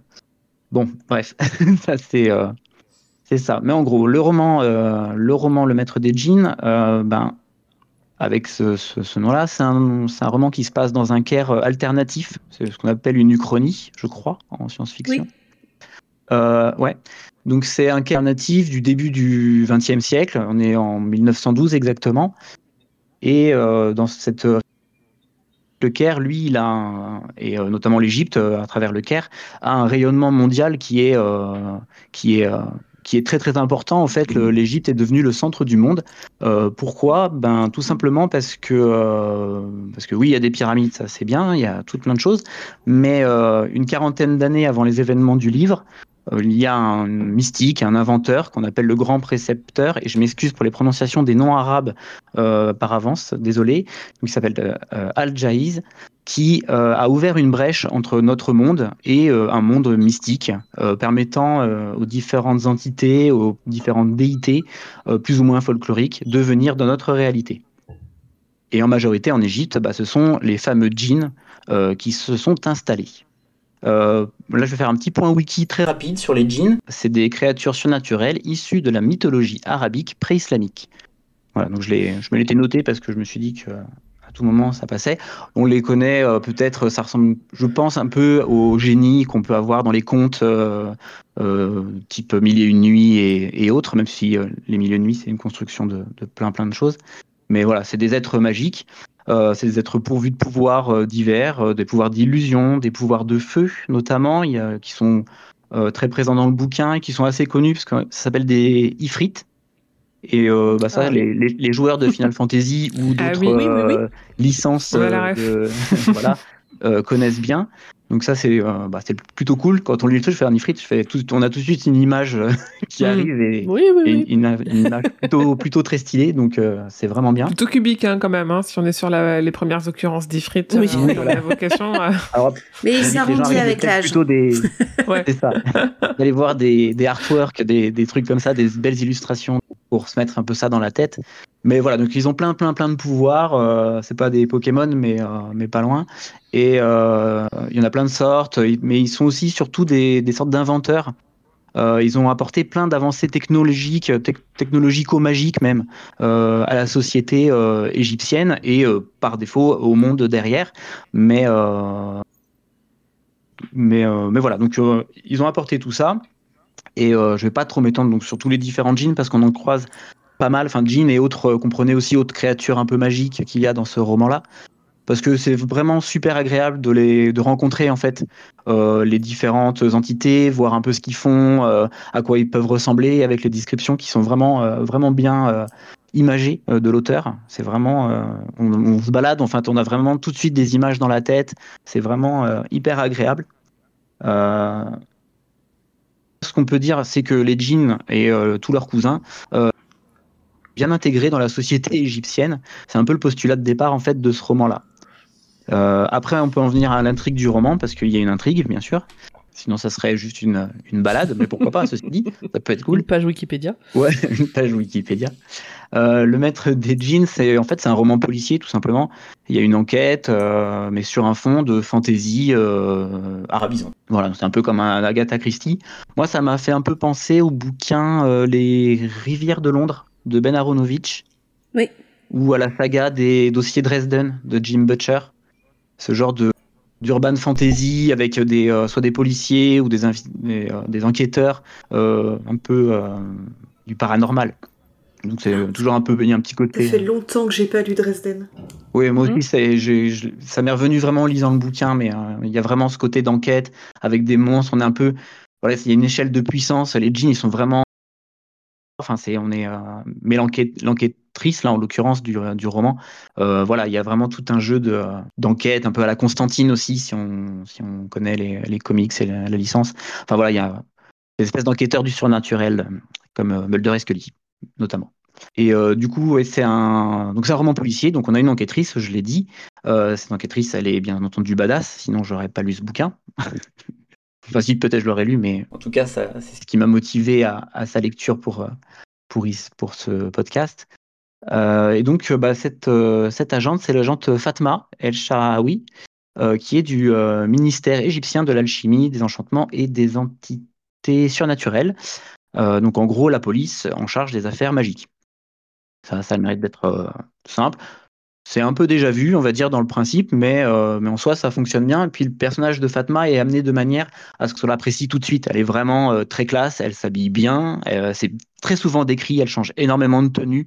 Euh, c'est vraiment la, la Lady Gaga, j'allais dire, du ministère au sens vestimentaire, elle change tout le temps de tenue. Mais du coup, ça permet de voir un peu son, son, son état d'esprit, euh, aussi le montrer, que- parce qu'elle s'habille différemment par rapport aux autres femmes de la société euh, de l'époque, de, de l'Égypte. Euh, et euh, elle est en costume trois pièces ou euh, avec un chapeau, elle a une canne. Enfin, elle a vraiment un style très particulier, très stylé, à mon sens. Et donc, du coup, elle est, elle, mandatée pour enquêter sur un crime. En gros, il y a une vingtaine de personnes qui sont mortes, qui ont l'air de faire partie d'une fraternité, qui ont été découvertes brûlées vives. Petite particularité, c'est que leurs vêtements n'ont pas brûlé. En gros, il n'y a que leur corps qui, euh, a subi les dommages euh, des flammes. Ils sont en forme de, merguez, du coup. Mais les vêtements, eux, ils, euh, ils n'ont pas bougé. Du coup, là, comme ça, on se dit, c'est magique. Et tout le monde a l'air de se le dire, vu que bah, Fatma, elle commence à enquêter, elle fait jouer ses relations, elle, elle discute avec la police locale. Enfin, pour ça, c'est vraiment un personnage qui est, qui est agréable à suivre parce que tout ce que toute sa démarche est bien expliquée. Enfin, c'est vraiment euh, l'enquête, elle est euh, facile à suivre. Ça sera aussi peut-être un de mes points négatifs sur la fin, mais voilà. Donc elle enquête. Une des personnes, une des victimes en fait, est un personnage très important de la ville. Et donc du coup, elle va devoir enquêter discrètement, rapidement, sachant qu'en même temps, il y a un personnage qui fait irruption et qui cas prétend, qui se présente comme étant euh, Al Jaiz, le, euh, le, magicien euh, mystique que je vous avais dit un petit peu avant, qui, avait ouvert la brèche vers le monde des djinns, en gros. Et bah, du coup, il va y avoir un sorte de jeu de chat et de la souris, de comprendre si c'est vraiment le Al qui revient ou est-ce que c'est un imposteur. Enfin voilà, il y a tout un jeu comme ça. Et, pour le coup, ça ça va pas trop s'arrêter. Il n'y a pas vraiment de temps mort en fait dans cette lecture-là, sauf de temps en temps pour manger des keftas ou boire un thé apparemment. Et, euh, c'est plutôt cool de prendre ce temps-là, ces petites pauses. Euh, voilà. Après, moi, je suis un, comme, comme j'avais prévenu, je suis un petit peu déçu sur la sur l'enquête. Je m'attendais à un truc un peu plus euh, pas compliqué, si on peut dire ça comme ça. Voilà, je la trouve pas hyper originale, mais en vrai, je pense que l'attrait du livre est pas là spécialement là-dedans. C'est l'enquête, elle est vraiment, euh, c'est pour le coup vraiment une balade cette enquête dans ce monde euh, égyptien euh, magique et et ça, ça marche vraiment bien parce que l'ambiance générale du livre, elle est, elle fait partie vraiment des, des trucs qui m'ont vraiment vraiment beaucoup plu dedans. On sent une ville du Caire foisonnante, on a les senteurs, enfin on a souvent ces descriptifs voilà, qui nous mettent tout de suite dans un olfactif très fort. Je ne sais pas si vous avez déjà eu l'occasion d'aller en Égypte, mais moi j'y suis allé et pour le coup dans les petites rues, dans les, dans les coins chauds, enfin voilà, on se ressent l'ambiance du désert, l'odeur, la chaleur, enfin on a, on a, vraiment ces impressions-là et c'est c'est du coup très très agréable. comme je disais, elle se pose souvent pour boire un thé, manger, on a des petite description, ça dure pas trois heures, mais voilà, on nous met juste vraiment dans l'ambiance. Euh, les petits cafés un petit peu cosy euh, du euh, enfin c'est vraiment vraiment super agréable. Pareil, il y a beaucoup d'expressions en arabe qui sont utilisées. Alors je vais pas les répéter parce que voilà, je ne saurais pas. ça met dans l'ambiance. Voilà, il, ponctue certains personnages un peu plus souvent, donc on sent un peu les gars un peu exubérants. Enfin, c'est vraiment bien foutu sur les dialogues. Il y a vraiment un, un travail de ça qui, c'est juste par des petites touches comme ça. Je trouve que ça, tout de suite, c'est des paysans. Euh, on est, euh, on est vraiment dans une ambiance de ville euh, cosmopolite parce qu'ils parlent, ça parle un peu anglais, ça, ça parle anglais, français, euh, arabe bien sûr. Il y a même la langue des djinns à des moments qu'on qu'on nous explique pas. On il a pas, c'est pas Tolkien. Il l'auteur n'a pas fabriqué des, alphabets ou de langues, etc. Mais parlant de djinn, enfin voilà, on on s'imagine des langues un peu un peu fantastiques et ça, je trouve que ça marche et euh, ça rajoute au dépaysement euh, immédiat du bouquin. Quoi. Franchement, c'est c'est vraiment un des points positifs. L'ambiance magique aussi, avec tous les, comme j'ai dit, les djinns avec leurs pouvoirs. Il y a des pouvoirs assez exubérants. Euh, notamment des pouvoirs qui permettent d'avoir l'un soit plus grand que l'extérieur, donc j'ai beaucoup aimé.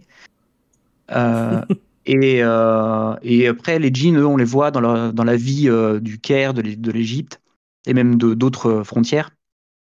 Ils sont travaillent au ministère, mais ils ont des fois des boulots, ils ont des boutiques avec pignon sur rue. certains sont juste bibliothécaires, d'autres veulent juste vivre dans une bouteille en toute quiétude dans le désert sans qu'on les dérange. Et ils sont pas spécialement aimables quand ça arrive. Euh, donc ça, c'est vraiment, euh, ça rajoute au foisonnement, à la vie euh, vraiment du, du, bouquin. Du coup, ça laisse, vrai que du coup, le, comme je disais tout à l'heure, l'enquête, ça la laisse un petit peu, je trouve, un peu à plat.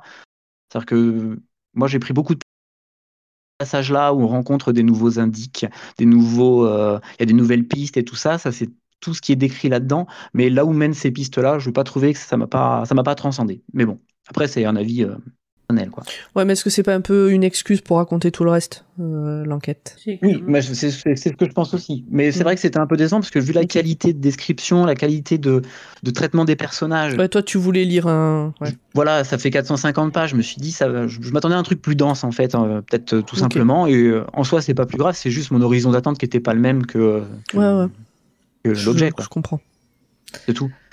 Après, voilà, il y, a les, il y a tout cet univers-là, et au milieu, bah, vivent ces personnages. Donc, je l'ai déjà dit, l'enquêtrice euh, Fatma, qui est, euh, qui est vraiment euh, très très cool. La plupart des personnages, d'ailleurs, sont des personnages féminins. En tout cas, ceux qu'on suit, la plupart le sont. Même s'il y a d'autres personnages qui gravitent autour, hein, c'est pas, ah c'est pas une aventure exclusivement féminine. Mais on va dire que les personnages importants et ceux qui sortent vraiment euh, leur épingle du jeu de tout le roman, c'est les personnages féminins euh, qui, euh, qui croisent, que croise Fatma pendant son enquête. Ça, c'est vraiment bien. Ça nous explique quand même la place de la femme à l'époque, parce que ça n'oublie pas que c'est le début du XXe siècle et que malgré les, euh, les avancées technologiques, bah, la femme doit quand même se faire une place. J'ai l'impression que les jeans ont eu moins de difficultés à se faire une place que les femmes dans la société euh, de cette époque-là. Parce que, voilà, je sais parce que parce que j'en sais rien, mais euh, le fait est que c'est un peu un ressenti. Parce qu'ils lancent des flammes, hein, concrètement. Il y a eu un apport économique. En fait, on, on démontre que les femmes n'ont pas le même pouvoir que les jeans dans le sens où elles n'ont pas un apport économique. Ah, hmm. Oui, oui, oui, bien, oui, bien sûr. Mais c'est vrai que du point de vue de quand on rencontre et quand on connaît les personnages du roman, les, personnages, euh, les, femmes de ce roman, euh, enfin, c'est vrai que ça, c'est questionnant. Quand on le finit, le roman, on se dit euh, ouais, mais en fait, ces femmes-là, elles se, battent, c'est des femmes d'action, elles se battent au sens littéral du terme. Déjà, elles se battent très très bien en plus. elles se battent après dans la société. Enfin, ça sent, c'est le, combat des femmes au, au, figuré et, et comment dirais-je? Et au réel. Et au réel, ouais, voilà, c'est vraiment, euh, vraiment impressionnant. Et c'est vrai que c'est, moi je le disais, enfin, c'est hyper frustrant en fait de, euh, enfin, je ne suis pas une femme bien sûr, mais je trouvais ça frustrant en fait du point de vue de la femme, de me dire putain la vache, les, euh, les jeans, les, même les entités qui ont l'air hyper dangereuses, hyper ça, ils sont beaucoup plus acceptés dans, dans, leur société. Mais bon, c'est, je pense aussi un des, un fond du propos du bouquin. Et pour le coup, ça c'est vraiment bien, bien mis. Et puis ces héroïnes sont hyper valorisées, elles sont très euh, très bien mises en avant et, euh, et quand même euh, respectées dans le. Enfin voilà, c'est pas que que que la, femme enquêtrice qui se fait rabrouer par ses supérieurs et tout ça, pas du tout. Elle est vraiment respectée, elle est vraiment valorisée dans son mmh. travail. Enfin, elle a vraiment, c'est vraiment l'enquêtrice quoi, avec un grand E comme il faut quoi. Mais voilà, donc c'est que, je trouvais sympa. Et le dernier point, excusez-moi, c'était le euh, des croyances en fait dans ce roman que je trouvais euh, hyper euh, hyper bien fait. cest qu'on est bah, on est en Égypte, donc en Égypte il y a quand même eu on va dire un grand pan religieux. avec des polythéistes, avec donc tout le tout le panthéon qu'on pouvait avoir. Du coup, je rejoins un peu la lecture de Ogra sur les sur les mythologies. J'étais plus mythologie égyptienne pour ma part. Mais euh, donc il y a tout ces, euh, ce panthéon euh, de mythologie, plus les djinns qui se rajoutent. On nous parle d'anges, on nous parle de plein de, de, choses. Et bien entendu, au milieu de tout ça, il y a, les, il y a des personnages qui sont juste bah, musulmans. Et du coup, mhm. tout ça cohabite. Et, et, même si on sent qu'il y a des, des, différences de traitement, par exemple les, les anciennes croyances, donc le vieux, le vieux panthéon, on va dire, tout le monde, enfin, ça peut-être pas la loi, mais c'est un peu confidentiel. Voilà, il y a un côté, euh, je vais autant, c'est un peu, euh, c'est un peu euh, le, un peu en cachette. voilà, c'est un peu regarder un peu de travers sans être jeté. On leur jette pas des cailloux, mais voilà, c'est, c'est un peu mis, c'est un peu en dessous, on va dire dans la, dans la hiérarchie, on va dire mmh. sociale des croyances. Mais, mais le fait est que très souvent, il y a des rappels, je pense, j'ai pas vérifié, mais qui est la, partenaire de, Fatma dans, l'enquête, euh, qui, cite des fois le, Coran ou des choses comme ça, euh, ou très des, des, phrases qui ont l'air d'y ressembler, et c'est toujours des choses mhm. qui, euh, qui, qui, sont assez apaisantes en fait sur la cohabitation des, croyances. Donc je trouvais que c'était plutôt pas mal, bah, surtout en ce moment, dans enfin, à notre époque en ce moment, où bah, les croyances, ça pose souvent des problèmes. Donc ça, c'est aussi un pan qui m'a qui m'a beaucoup, beaucoup plu euh, dans le roman. ok. Voilà, c'est, euh, je, je, suis mitigé dans le sens où je suis un peu resté sur ma fin sur le euh, sur l'enquête. Je suis et j'étais très frustré quand même de cette histoire de, de nouvelles qu'il faut lire avant. Mais, mais en vrai, à la fin, j'avais envie de m'acheter des pâtisseries orientales. Enfin, c'était vraiment. Oui, t'as quand même passé un bon moment. Oui. J'ai passé un très bon moment. et, mm. puis, euh, j'aurais eu l'occasion de changer de roman. Enfin voilà, je, si vraiment ça m'avait euh, m'avait pas plu, j'aurais arrêté. Mais vraiment ce dépaysement, ce voyage qui est offert dans euh, dans cette Égypte magique et chaude. Enfin vraiment c'était c'est peut-être aussi parce que c'est le mois de novembre et qu'on veut qu'il fasse chaud, mais mais mais en tout cas c'était c'était vraiment bien. Donc moi en tout cas je conseille le Maître des jeans de Fanderson Euh, je pense qu'il y a beaucoup de textes de lui qui sont conseillables parce que c'est un monsieur qui gagne pas mal de prix hein, tout le temps. Euh, notamment euh, le dernier qui est un roman court qui s'appelle Ringshot, euh, Quantique Rituel, et qui, est, euh, qui a eu des prix, euh, qui a eu le prix Nebula, je crois, ou le Hugo. Je sais. Mais euh, Toi, t'en as lu plusieurs Corée, non? Euh, j'ai lu euh, toute la partie euh, de Fatma et j'ai euh, Ringshot qui est dans ma pile à lire. Ok. D'accord. Ah puis mention spéciale pour le personnage de City qui est dans le bouquin, Oui. qui est euh, la plus badass du monde des badass. Bon, Ok. Bah, très bien. Voilà. C'était c'était c'était une bonne lecture. Je- Ok. bien, bien. Corée, tu rejoins. euh, Parce que Oui, du coup, va. toi, t'avais fait, euh, Corée, une reco euh, sur ce livre déjà il y a quelques mois. Ouais. Et c'est vrai que moi j'avais plus axé sur euh, la vision politique et, et, et religieuse du, du roman. Mais euh, Je suis pas trop revenu sur la politique? Parce qu'en fait, du coup, quand j'ai lu le bouquin et que je savais, je me suis dit, je vais quand même faire ce livre-là. On avait un peu Mm. parlé sur le Discord là, et je me suis dit, euh, et j'ai quand même du coup écouté le chapitre.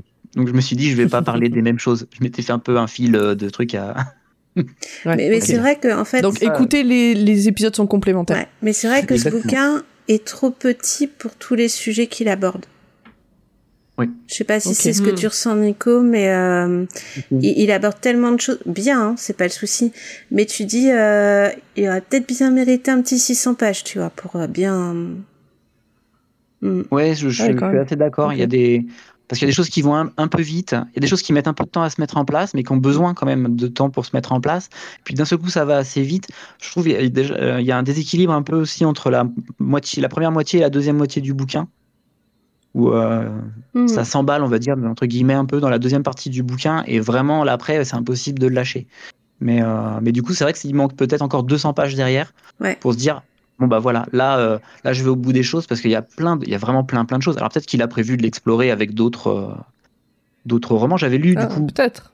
une autre nouvelle de lui, mais qui se passe peut-être après cette histoire-là, qui était dans un autre, euh, qui était une histoire très courte, mais j'ai oublié le titre. Peut-être T'as le les mystères du. du tramway. Le tramway, c'est entre les. C'est c'est juste avant. C'est avec les deux inspecteurs masculins. Ouais, c'est ça. Et du coup, ils évoquent Fatma, elle est connue euh, dans le dans cet univers-là, et, euh, et c'est ce qui m'avait donné envie de lire le, bah, le livre là qui nous intéresse.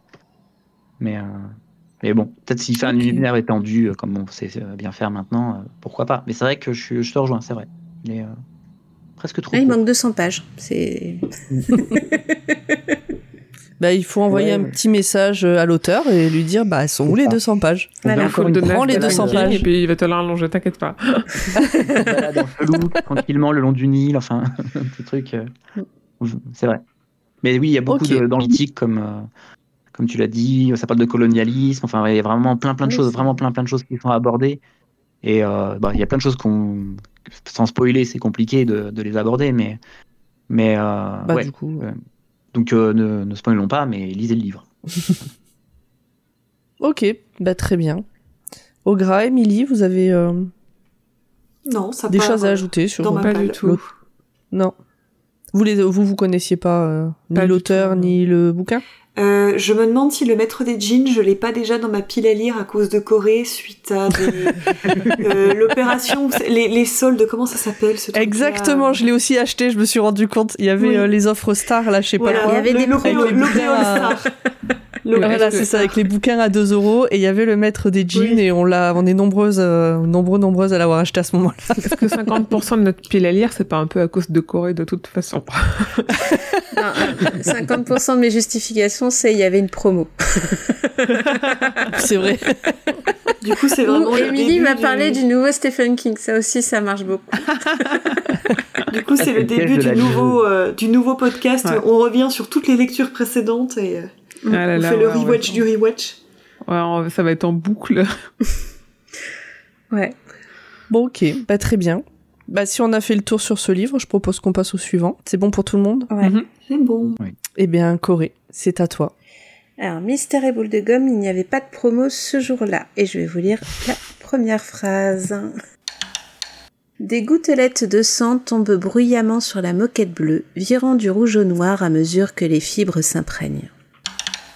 Aujourd'hui, pour parler d'une femme badass, j'aimerais vous emmener au Paradox Hotel, qui a été écrit par Rob Hart. C'est sorti chez Ballantines Book le 22 février 2002 et traduit par Laurent Brie pour les éditions Belfond le 26 février 2023.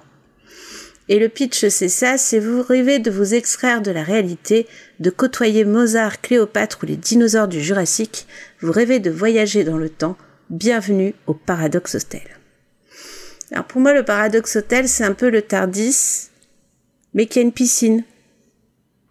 Mais il y a une piscine dans le Tardis, elle est dans la bibliothèque. Mais un resto Ah, est-ce qu'il y a un resto dans le Tardis? Je sais pas. Ah, ah, ah, ah, ah. Et des salles secrètes, ça oui, il y en a dans le Tardis. Oui, ça, il y en a dans euh, le Tardis. Et surtout, t'es pas obligé de voyager avec le docteur. Alors quand il est un petit peu embêtant et que tu t'appelles pas River, et ben tu peux lui piquer le Tardis. Euh, nous, on va suivre dans le Paradox Hotel, euh, euh, une enquête particulière euh, menée par January Cole. C'est la chef de sécurité. C'est un hôtel, euh, le Paradox Hotel, c'est un hôtel qui permet de voyager dans le temps, comme vous l'aviez pu deviner. Donc, si tu veux un livre, euh, si tu veux lire un livre de la bibliothèque d'Alexandrie ou vérifier un point stratégie avec Napoléon ou euh, de véracité par rapport à certains films qui vont bientôt sortir, eh bien, tu vas dans cet hôtel, tu te, tu, donnes beaucoup d'argent parce que évidemment ça coûte. Et, euh, et tu te fais un petit voyage déguisé et tout, la totale, euh, pour y aller. Et euh, ce livre a, a été écrit surtout pour faire une, une belle critique de, la, de notre société actuelle, parce qu'on voit beaucoup, comment dire, on voit beaucoup que tout ce qui est enseignement de qualité, que les évolutions technologiques et euh, les loisirs un peu foufou, en fait, maintenant sont réservés aux, aux riches ou aux très très riches. Et, euh, et surtout, ils n'ont plus de limites.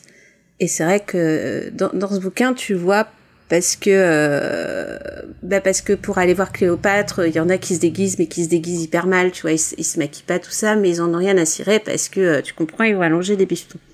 Et derrière, tu as euh, les January. Cole qui va euh, qui va essayer de les réguler comme elle peut pour euh, éviter de faire des paradoxes temporels. Et voilà. Et January, c'est une femme plutôt de nature euh, complexe et peu encline au dialogue, ce qui veut dire, euh, en gros, qu'elle a un caractère de merde. Hein, faut pas se cacher.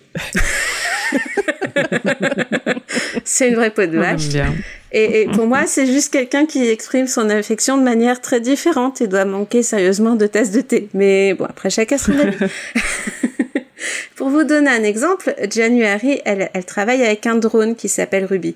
Eh bien, euh, Ruby, euh, elle, l'assiste tous les jours et pourtant, elle se prend des insultes euh, trois à quatre fois euh, par minute et elle lui balance ses bottines à la tête. Tu vois, c'est des relations très saines. Et, euh, et puis January, avant d'être chef de sécurité, euh, elle était aussi intervenante dans les lignes du temps pour empêcher justement euh, ces fameuses personnes de comment dire d'interférer dans, les trucs. Et comme elle fait, partie des, forces spéciales, quand tu voyages beaucoup dans le temps, tu as tu, acquiers une enfin tu acquiers tu tombes malade hein, en gros on dit que tu es décalé c'est-à-dire que à force de travailler tous ces euh, de traverser tous ces portails dans le temps euh, tu commences à voir et le passé et le futur et le présent et en même temps donc elle est constamment dans une boucle temporelle et, euh, et le problème euh, aussi avec January, c'est qu'il y a très très peu, elle a perdu sa compagne justement dans cet hôtel. Et donc constamment, elle revoit le passé, donc sa meuf qui traverse le couloir, et évidemment, elle voit autre chose. Et ce qu'elle voit, c'est un meurtre, mais elle sait pas qui c'est, elle sait pas quand c'est. Et il y a qu'elle qui voit ce meurtre constamment dans la même chambre. Ok? Il y a pas un film euh, Alors, ça s'appelle la chambre 1408 ou ça s'appelle Shining, mais à part ça, Non, non, non, non, J'ai vraiment trop lu de ou comment mais c'est vrai qu'il y a des rêves de à tout et à tout, quoi. C'est euh, assez incroyable parce que des scènes, euh, Émilie, si un jour tu veux le voir, tu vas, tu vas clairement retrouver euh, des trucs, euh, des Mm. trucs comme ça. Et Ouais, après King n'a rien inventé, tu oui, vois, il y a des c'est ça. patterns de la de la de la littérature fantastique qu'on retrouve un peu partout. Mm, mm, mm, mm. Mais euh, ouais, ouais, c'est très, euh, bah, c'est c'est l'ambiance vieil hôtel qui qui vieillit, qui vieillit euh, plutôt mal d'ailleurs au, au fur et à mesure. Ouais, ouais, et avec euh, tous tous ces gens qui qui traversent. Donc pourquoi je trouve January Cole euh, badass? Ah, Minority Report, oui, euh, au gras. C'est possible. C'est que Tu sais que tu peux parler dans le micro, gras, euh, et pas dans Oui. le chat. Je, je sais, mais j'avais peur de dire une immense bêtise. Mais non, tu fais J'ai- une tentative. euh, tu fais un J'ai pas vu Minority Report, je sais pas. Euh, ouais, ça peut, ça peut aussi le faire. Parce qu'il y a les précoques dans, Mi- dans Minority Report. Ouais, Hmm. e- effectivement. Et donc, euh, January Cole, pourquoi c'est une femme euh, que je trouve badass? C'est parce que c'est quelqu'un qui, euh, bah, qui vient de, de, de vivre un deuil. Elle sait qu'elle est malade, donc euh, quand t'es décalé, tu sais qu'en gros tu vas pas t'en sortir. L'issue finale c'est terminé en, c'est terminé en légumes et depuis tu te rends compte t'es plus là. Et euh, donc elle sait qu'à terme elle aura ça, donc elle aura pas de retraite, elle a pas sa, elle, elle a pas sa femme pour euh, pour aussi finir ses jours et euh, sa seule solution c'est de travailler dans cet hôtel parce que c'est le seul endroit où elle la voit. Hmm. Tout le monde essaie à ce qu'elle passe à autre chose, donc essaie de la, la- la remettre dans le monde, mais elle, elle a pas envie, tu vois, c'est un peu trop tôt. Quand, quand, quand tu vis, euh, quand tu vis quelque chose de dur, tu sais, t'as un moment où t'as pas envie de contact, et puis un moment donné où tu peux y aller. Mais là, là, clairement, elle y est pas, et elle reste enfermée dans, dans, dans ce côté-là. Et en même temps, comme elle est malade, elle veut pas, elle veut pas que les gens s'attachent à elle pour pas les faire souffrir Ok. tous ces personnages de, de l'hôtel, tu sens que c'est sa famille. L'hôtel, c'est vraiment son, son foyer. Mais elle, elle refuse, elle monte les dents constamment parce que euh, elle, elle veut pas, elle veut pas que son départ soit important parce que pour elle, son départ quelque part, ça va être une bonne chose pour elle parce qu'elle va, elle va être enfermée dans sa tête à cause de sa maladie. Et en même temps, comme elle a, elle a quand même envie que l'hôtel soit préservé, elle voit qu'il y a un meurtre, donc il faut à tout prix qu'elle le résolve. Et en même temps, dans cette histoire d'hôtel, euh, vu que c'est un programme gouvernemental et qui ne rapporte pas assez d'argent, soi-disant, on sait pas trop, ça va être l'intrigue du, livre, il va être vendu à des particuliers. Et donc elle cherche aussi à savoir pourquoi certains euh, ultra riches voudraient euh, justement aller voyager dans le temps. Spoiler alerte, on sait tous pourquoi, hein, mais c'est pour changer le temps. Mais voilà. Joyeux, dis donc. Moi, c'est joyeux, mais c'est drôle. Parce que en même joyeux, temps, t'as des, t'as des sujets hyper, euh, hyper euh, touchy parce qu'on la- on la voit se remettre euh, de son deuil, on la voit euh, montrer un petit peu les dents par rapport à ses amis. Deux secondes plus tard, tu la vois en train d'essayer de ligoter un raptor parce qu'il y a un raptor qui s'est, qui s'est échappé. Et, et Ah, marrant. tu passes, Ok. Mm. tu passes sans arrêt de, de, d'un moment à l'autre. Tu m'as eu, tu m'as eu avec le Raptor là. Euh, mais il est pas sorti ce livre. Mais si, il est sorti, euh, Barandia. Excuse-moi. Ah, 2023. C'est la, per- c'est la version poche qui apparaîtra en février 2024, je pense. C'est le lien que t'as mis. euh, Corée aussi a voyagé dans le temps. Et moi, c'était avec Capaldi.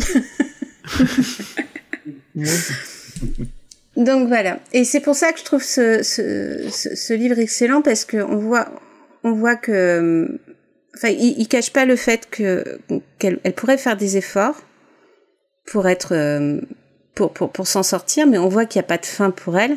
Et on voit en même temps dans le dialogue qu'elle a avec ses avec ses collègues que ils, ils comprennent pourquoi elle va pas bien. Enfin, ils comprennent pas tout puisqu'ils sont pas tout, euh, tout à fait au fait de, de, de, sa maladie. Mais en même temps, c'est ok. Et, tu vois, euh, même January, elle, elle leur en veut pas de, de la forcer à rentrer dans le monde parce qu'elle comprend bien que euh, veulent l'aider, mais qu'ils peuvent pas, tout simplement. Ok. Donc en, en dehors de l'enquête qui est plutôt bien faite parce que euh, j'ai eu du mal à trouver le coupable, j'ai déjà eu du mal à trouver le, le, le, le mort. Excusez-moi. Il faut le trouver, hein, parce qu'il y a qu'une personne qui le voit, on sait pas quand est-ce qu'il est décédé, on sait pas qui il est, parce qu'évidemment elle peut pas prendre de photos, elle peut, elle peut pas relever des indices, c'est, un truc de fou. Donc soit tu te casses bien la tête, et tout le monde la prend pour une folle, parce que manifestement quand quelqu'un te dit je vois quelque chose que tu ne vois pas, et je sais pas quand est-ce que ça va se produire, et je sais pas qui c'est, bah, bizarrement les gens ont tendance à pas te croire. Enfin, euh, dans un hôtel qui te permet d'aller discuter avec Napoléon, euh, pardon, mais on pourrait avoir un petit peu plus euh, d'accord sur. euh, être un petit peu plus tolérant. Ouais. Ça donne envie de voir le jeu vidéo. Enfin, ça donne envie d'un jeu vidéo avec cette histoire-là. euh. Oui, Ouais, c'est pas faux. Ouais. oui, un disco Elysium, like, ouais, complètement. Ouais, ou un, po- ou un Ah, point and click, tu vois, un truc. euh, ouais. Ah ouais, un beau pon- un Rusty Lake. Rusty Lake, ils font des trucs chelous comme ça.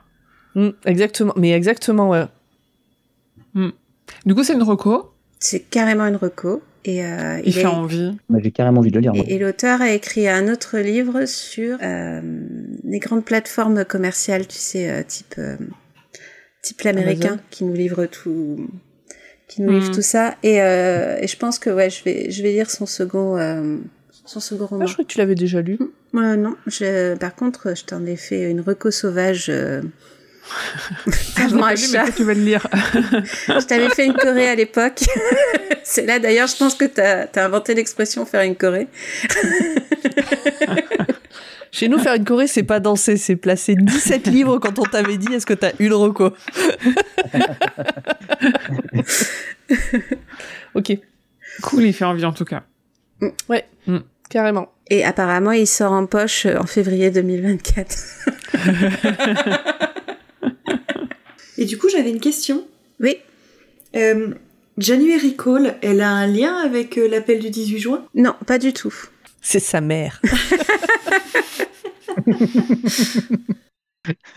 Est-ce que vous- il y a des choses à rajouter sur ce livre? Ou annexe? Euh, Reco, euh, les jeux de Rusty Lake, comme on dit avec Emily. Ouais, oh là, là, je suis en train de tous les poncer, c'est incroyable. Ah, moi, c'est fait l'année dernière. Ils sont dispo sur PC, et sur euh, téléphone aussi. Ils ont été pas trop mal adaptés Ouais. euh, pour les téléphones et tablettes. ouais. En fait, c'est l'histoire du, voyage dans le temps et tout. Ça m'a juste fait passer en tête euh, encore une, une petite co euh, comics.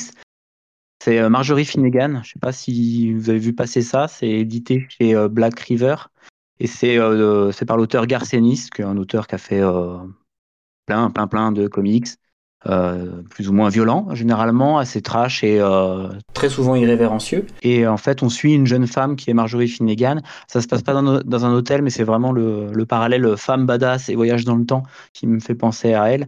En fait, elle, son but, c'est une escroc. Elle veut juste voler, euh, piller l'histoire. Elle veut, euh, elle veut piller les richesses de l'histoire et elle se fait pourchasser par sa sœur qui est une flic euh, du temps. C'est plein de gros mots. La brigade du temps. Ouais, c'est la brigade du temps, mais version euh, vénère.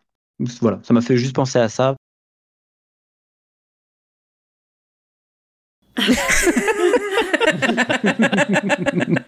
Toute petite, mais ça, ex- ça existe en audio. Pam va être contente? Ah, Ouais, c'est les chroniques de Sainte-Marie. Je ne connais plus le nom de l'autrice, mais euh, qui raconte aussi, euh, oui, une, euh, des visites dans le temps d'une d'une historienne. Ok. Ah oui, ça, ça peut m'intéresser en plus. Bah, c'est 12 livres, voilà, facile. un par mois pendant un an. Nickel. Bah écoutez, dès que j'ai fini le nom de la rose, euh, j'attaque ça. T'as fini l'intro, Euh. enfin le prologue. Ça y est, c'est. Du nom de la rose Oui. J'ai fait plus de la moitié là. ça s'écoute très bien. Alors c'est hors sujet, mais le nom de la rose en audio, c'est vraiment très bien. C'est parfait Ah, Moi, pour. quand je euh, l'ai lu, je l'ai trouvé long. Je... Je pense que je détesterais le lire, mais l'écouter, ça se prête vraiment très bien au format Ouais. audio. Oui. Ouais, je Mais ce que tu veux. Je pense que je que- ce que Tu veux partages des captures d'écran, du coup tu, tu, tu, tu l'écoutes puis tu vas rechercher les captures derrière? Ouais, je l'ai aussi en démat. Mhm. Et euh, quand euh, j'ai un truc qui me tilte, je vais, je vais voir euh, le démat. Ou pour savoir à combien de pourcentage j'en suis pour Goodread. Ah oui. D'accord. Ah oui, oui. C'est le piège, Voilà. c'est à Goodread. Des fois, je me dis, oh là là, j'ai pas assez lu, je voudrais mettre quand même plus de 1% par jour, je vais lire un peu plus. c'est le piège. Il y a le chat qui a des recommandations. Ouais, J'ai vu passer Oui. Terminus, notamment, dans les. Alors, Baren... ouais, Barenzai... Barenzia pardon, propose donc euh, Shannon Moss, l'héroïne de Terminus de Tom Ouais. Sweeterlich. Mhm. Mara des Akoma dans la trilogie de l'Empire de Raymond Feist et Janie Wurst. Ouais. Je pense que j'écorche tous les noms. Les héroïnes de Connie Willis dans le grand livre Blackout et All Clear. Et en young adulte, euh, la passe miroir de Christelle Davos, la saga Grisha de euh, Lys, Lith Bardugo. Et Bon, si je peux compléter, à chaque fois que un thème tombe, il y a 12 000 recommandations dans le Discord de. Podcut. Moi, je te fais une reco, mais en ça. 10 tomes, tu vois, c'est plus économique. Comme ça, si vous aimez le thème, il y a plein de titres qui ont été cités. Il faut Ouais. juste remonter un peu sur les discussions et vous trouvez ça. euh, Oui, rejoignez-nous sur le Discord de Podcut pour parler de tout ça. C'est vrai que Lys Bardugo, j'avais lu La Neuvième Maison. C'est avec toi, Corée, que j'en ai parlé ou pas? Oui. Non, je sais plus. Ouais. Euh, qui est sorti en 2019 et où en effet c'est une femme badass. Et c'est euh, euh, un peu une université euh, qui est soumise à certains pouvoirs. C'est une partie un peu fantastique qui est très très cool que j'ai vraiment beaucoup aimé. Mais en fait tout le temps où je l'ai lu je ne savais pas qu'il y avait un tome 2 et que le tome 2 n'était pas encore sorti parce que ce tome 1 venait de sortir. Et je me suis dit, ah, ça saoule. J'avais pas envie de me lancer dans un truc à plusieurs tomes. Et là, et j'avais pas non plus envie, l'histoire était vraiment super de me dire, bah, je dois attendre trois ans pour que ça sorte et je m'en souviendrai jamais et je le relirai pas parce que je ne relis pas, tout le monde le sait. et, euh, et je me dis, c'est dommage parce que c'était vraiment bien. Mais du coup, euh, en effet, si elle a fait d'autres trucs, Lise Bardugo, euh, c'est vrai que je suis jamais allée chercher euh, d'autres choses et j'irai, j'irai fouiller. Après, ça s'appelle la saga Grisha, donc il y a peut-être 17 volumes. Ouais, mais s'il est terminé, euh, je, je le mettrai dans ma palle et puis je toucherai jamais, tu vois, comme, euh, comme d'autres trucs, mais... Oui. Y a- C'est ce qui a été adapté sur Netflix à euh, Bone and Shadow, c'est ça? Oui. Shadow and Bone, je sais pas comment on dit. Ouais. Shadow, Shadows and. Bone. C'est pas ça qui vient d'être annulé par Netflix? Si, aussi. J'ai- En Ça plus, c'est voilà. pas hyper étonnant parce que la deuxième saison, elle est hyper, euh, elle était pas terrible. Autant la première, j'avais accroché perso, mais Moi, le seul moment que j'ai bien aimé dans cette série, c'est le moment avec la biquette. Ah. Bon, Pardon. je pense qu'on s'éloigne un Oui, petit peu du sujet. euh. Pardon, pardon. oui. Par le chèvre. Bah écoutez, on a fait euh, le tour de nos, de nos livres, On parlera de, sur de ce qu'on a pu lire. Donc les gens qui nous écoutaient, là, n'hésitez pas à venir sur les réseaux sociaux ou sur le Discord de Podcut euh, pour nous dire euh, bah, ce que vous, vous auriez lu ou ce que vous avez lu qui correspond à ce thème. Et là, il va être l'heure du tirage au sort. Oui Alors, petite explication de tirage au sort particulier.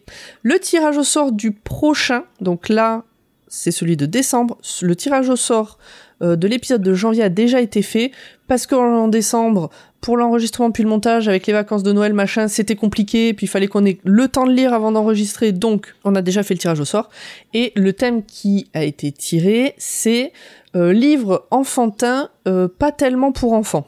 Mais pas que, non? Mais pas que pour enfants, oui. En gros, c'est des livres qui sont présentés pour, comme étant pour enfants, mais euh, qui pourraient avoir euh, un intérêt pour des adultes. Un peu les Pixar de la littérature, en fait. Euh, Hmm. Oui, où il y a Hmm. des doubles lectures, où il y a euh, des sujets peut-être plus profonds, etc. Donc ça, c'est euh, ce qu'on va devoir lire pour euh, Janvier. le mois de janvier. Enfin, on va enregistrer Oui. début décembre, mais euh, l'épisode sortira en janvier. Et donc là, on va faire le tirage au sort de l'épisode de février, parce qu'à partir de maintenant, on fera les tirages au sort pour dans deux mois, pour que ben, ceux qui veulent lire des trucs un peu plus gros puissent avoir le temps, ou qui sont déjà en train de lire autre chose, etc., puissent avoir le temps de lire et de participer. Donc, dans deux mois, monsieur, dame, qu'est-ce que nous allons lire?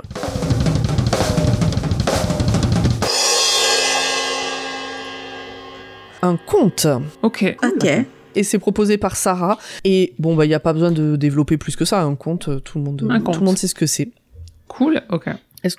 Je sais pas s'il y a une définition du conte. Bah, c'est au-dessus ou en bas de- du duc? Ok, alors je le temps que ça monte. C'est- Alors, d'après Wikipédia, le mot conte désigne à la fois un récit de faits ou d'aventures imaginaires et, de, et le genre littéraire, avant tout oral, qui relate les dix récits. L'avantage là, c'est que ça permet les lectures très courtes pour ceux qui auront moins de temps, parce que euh, genre euh, Exactement. Andersen, il a fait beaucoup de contes. Euh, J'ai lu, oh, on, digresse, c'est un enfer. Euh, moi, j'ai lu les, les, le premier tome des contes merveilleux d'Andersen euh, cet été, et euh, t'en lis un, t'as, tu as besoin d'en parler pendant six mois, quoi. C'est vraiment. euh, Donc l'avantage, c'est que ça Ouais. aussi des lectures courtes, mais avec un podcast qui fera quand même 4 heures. C'est pas grave. On va parler des Alors vraies versions des histoires de Disney. Ouais. Ouais. Ah ouais. Ah ouais. Ben, lis La Reine des ouais. Neiges ou La Petite Sirène. La petite sirène, ouais. Sirène, c'est ça pas mal. C'est peu bizarre, hein. Ouais. C'est dur. hein. Mm. Ah, c'est pour ça que Grand Poil savait que la Reine des Neiges est une connasse. Oui. C'est parce que c'est toi qui as lu le bouquin, en fait. On en parle dans le prochain euh, Dr. Watt. Vous allez l'écouter et puis vous saurez. Donc voilà, des contes, c'est pas forcément des contes Cool. de fées, euh, ça Mm. peut être des contes modernes, mais il faut que ça rentre dans la catégorie conte. Et si vous avez un doute, bah, euh, contactez-nous et on vous dira si, si euh, Sarah vous dira si elle valide ou pas votre lecture.